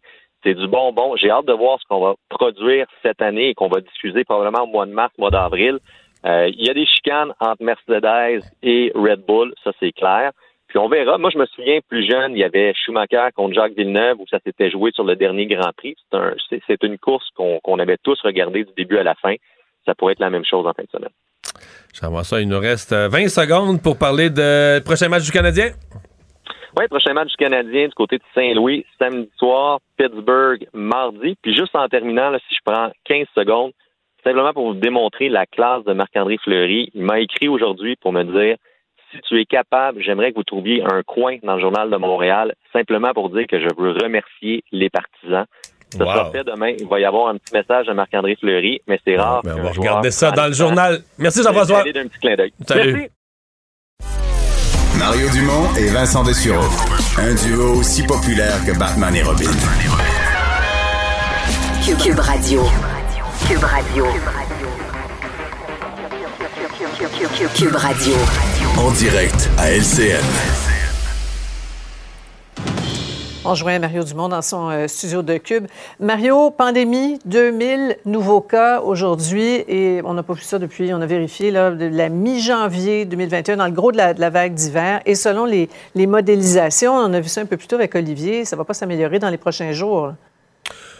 Non, il y a, un questionnement. là. Commençons par dire du côté positif, euh, Sophie, que l'effet de la vaccination, c'est wow quand même, parce que les dernières fois qu'on a eu, euh, on oublie, là, mais les dernières fois qu'on a eu 2000 cas, c'était pas compliqué, là. Tout est fermé. Ben oui, on ferme les restaurants, on ferme les cinémas, on envoie les enfants à la maison, on ferme les écoles. Tu sais, C'était ça, là. C'était ça ici, c'était ça ailleurs. Ce, ce- ce nombre, ce genre d'augmentation de cas. Donc là, on le gère quand même. Regarde, c'est correct dans les hôpitaux.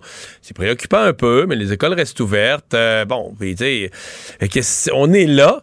En même temps, il faut pas se leurrer. Il y, a, un nombre de cas, il y a une certaine augmentation du nombre de cas où deux semaines plus tard, tu vas avoir. À moment donné, le, grand nombre de cas fait que oui, il y a beaucoup d'enfants, oui, il y a des gens pas trop vieux, oui, il y a des gens vaccinés, mais tu vas ramasser sur le lot soit des non-vaccinés, soit des vaccinés avec une santé fragile, âgés, sur le nombre. Et là, tu vas avoir des hospitalisations qui vont augmenter euh, inévitablement. Euh, bon, la question que, que- que- qu'on se pose, c'est jusqu'où ça va augmenter. La question qu'on se pose, c'est qu'est-ce qui va arriver avec le temps des fêtes? Je prends juste les enfants.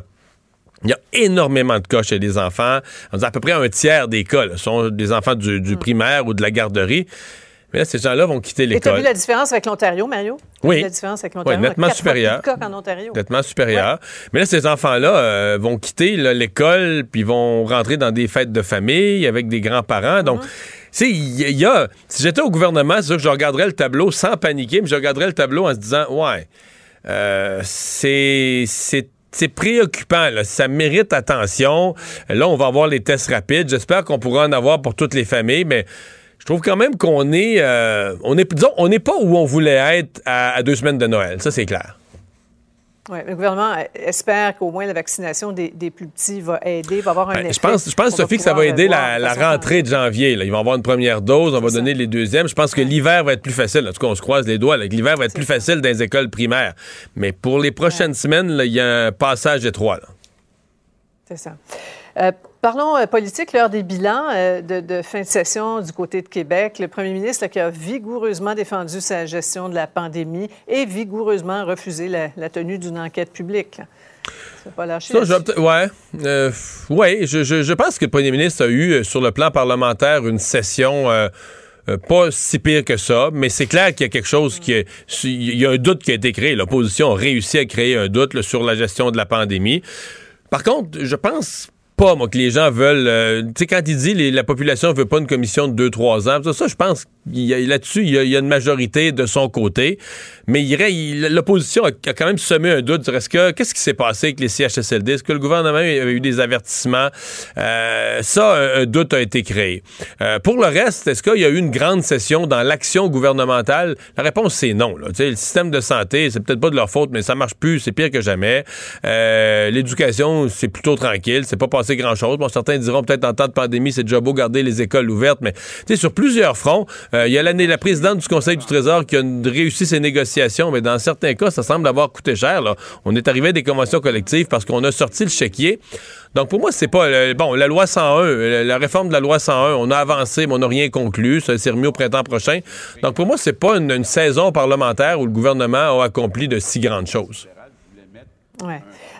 En, terminant, Mario, je euh, t'entendre sur ce cas d'une enseignante le retirée d'une classe à cause de son hijab. C'est la grogne au Canada anglais chez les anglophones. Et euh, M. Legault qui réplique qu'elle n'aurait pas dû être embauchée dès le départ.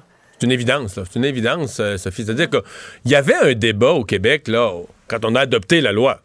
Il y a deux partis qui étaient pour, il y a deux partis qui étaient contre, mais la CAQ est majoritaire, l'a fait adopter. La société, on a débattu pendant des mois. C'est un débat, sain et normal dans une société démocratique. Le Parlement a voté, il y a une loi. Maintenant, il n'y a plus de débat sur l'application de la loi. Là. Dire, une fois que la loi est votée, on ne peut plus à chaque fois qu'on l'applique. Et donc, là, ce qu'on comprend de la commission scolaire, c'est qu'eux, ils ont anticipé d'un jugement de la Cour, que la Cour allait leur donner le droit parce que les autres pensaient gagner. voyons, on peut pas faire ça. Peut pas... pour le reste, ben là, une fois qu'on a une application de la loi, à tous ceux qui étaient contre, au Canada anglais, au Québec, ben, ça donne une autre occasion de repasser sur la loi et de dire que c'est épouvantable. Mais il n'y a, pas, a pas de débat. M. Legault a entièrement raison là-dessus. Il n'y a pas de débat. Il y en avait un. Il a eu lieu. Le Parlement s'est prononcé euh, et démocratiquement a adopté une loi qui maintenant, comme toutes les autres lois, s'applique. Voilà. Merci beaucoup, Mario. Au revoir, bonne, fin de semaine.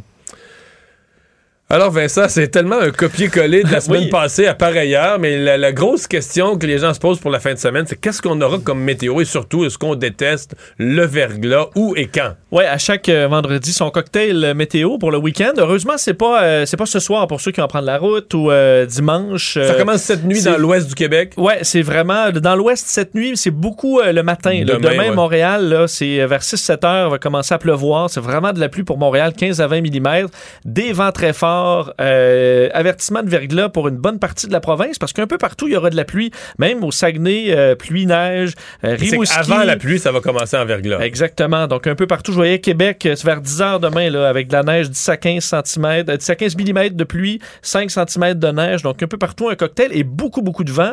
Avertissement de vent jusqu'à 90 km h Alors, attachez bien vos abris tempo parce que ça pourrait brasser un peu. La bonne nouvelle... Non, puis verglas, dès que tu entends verglas et vent, il y a du monde qui n'aura plus de courant. Pendant quelques heures, manque d'électricité, on voit venir ça. Absolument. Et la bonne nouvelle, c'est qu'après tout ça, ben, vague de douceur un peu partout à la grandeur de la province. une semaine chaude. Euh, hein? Ouais, à Montréal, lundi, annonce soleil-nuage 7. Puis le lendemain, j'ai vu 3, je ouais, 3. Jeudi annonce 10, mais de la pluie. Alors, ce sera une semaine assez chaude, un système complètement différent qui va s'installer pour quelques jours au Québec. Vincent, tu nous dis ça tout bonnement, là. Oui. Mais on pourrait ne pas avoir un, Noël blanc. Alors, Noël blanc, Mario, c'est encore, euh, c'est encore loin. Moi, Noël blanc, là. C'est une chanson de Bing Crosby. Toi, ça te stresse pas, euh, Noël brun, là? Moi, ben, pour moi, c'est sûr que c'est beau, là, esthétiquement, mais moi, si tu me dis, Mario, c'est épouvantable. Pendant le temps des fêtes, là. Oh, t'as Rivière-du-Loup sur de l'asphalte. L'asphalte, tout le long, les gens qui ont des déplacements, les gens qui ont de la famille au Témiscamingue, qui ont. Même tout pas le besoin de la vitre tout le monde pris sur des belles routes sèches, je suis capable de vivre avec ça. Mais je suis peut-être trop pragmatique, je manque de. C'est mon sens de l'émerveillement du beau là, qui. Il peut avoir quelques gros flocons le 24 au soir, puis on. Pour le show. Pour le show. Pour le show. Merci Vincent. Merci Alex à la recherche. Achille à la mise en onde. Merci à vous d'avoir été là. Je vous souhaite une très belle fin de semaine. C'est Sophie Durocher qui s'en vient. Cube Radio.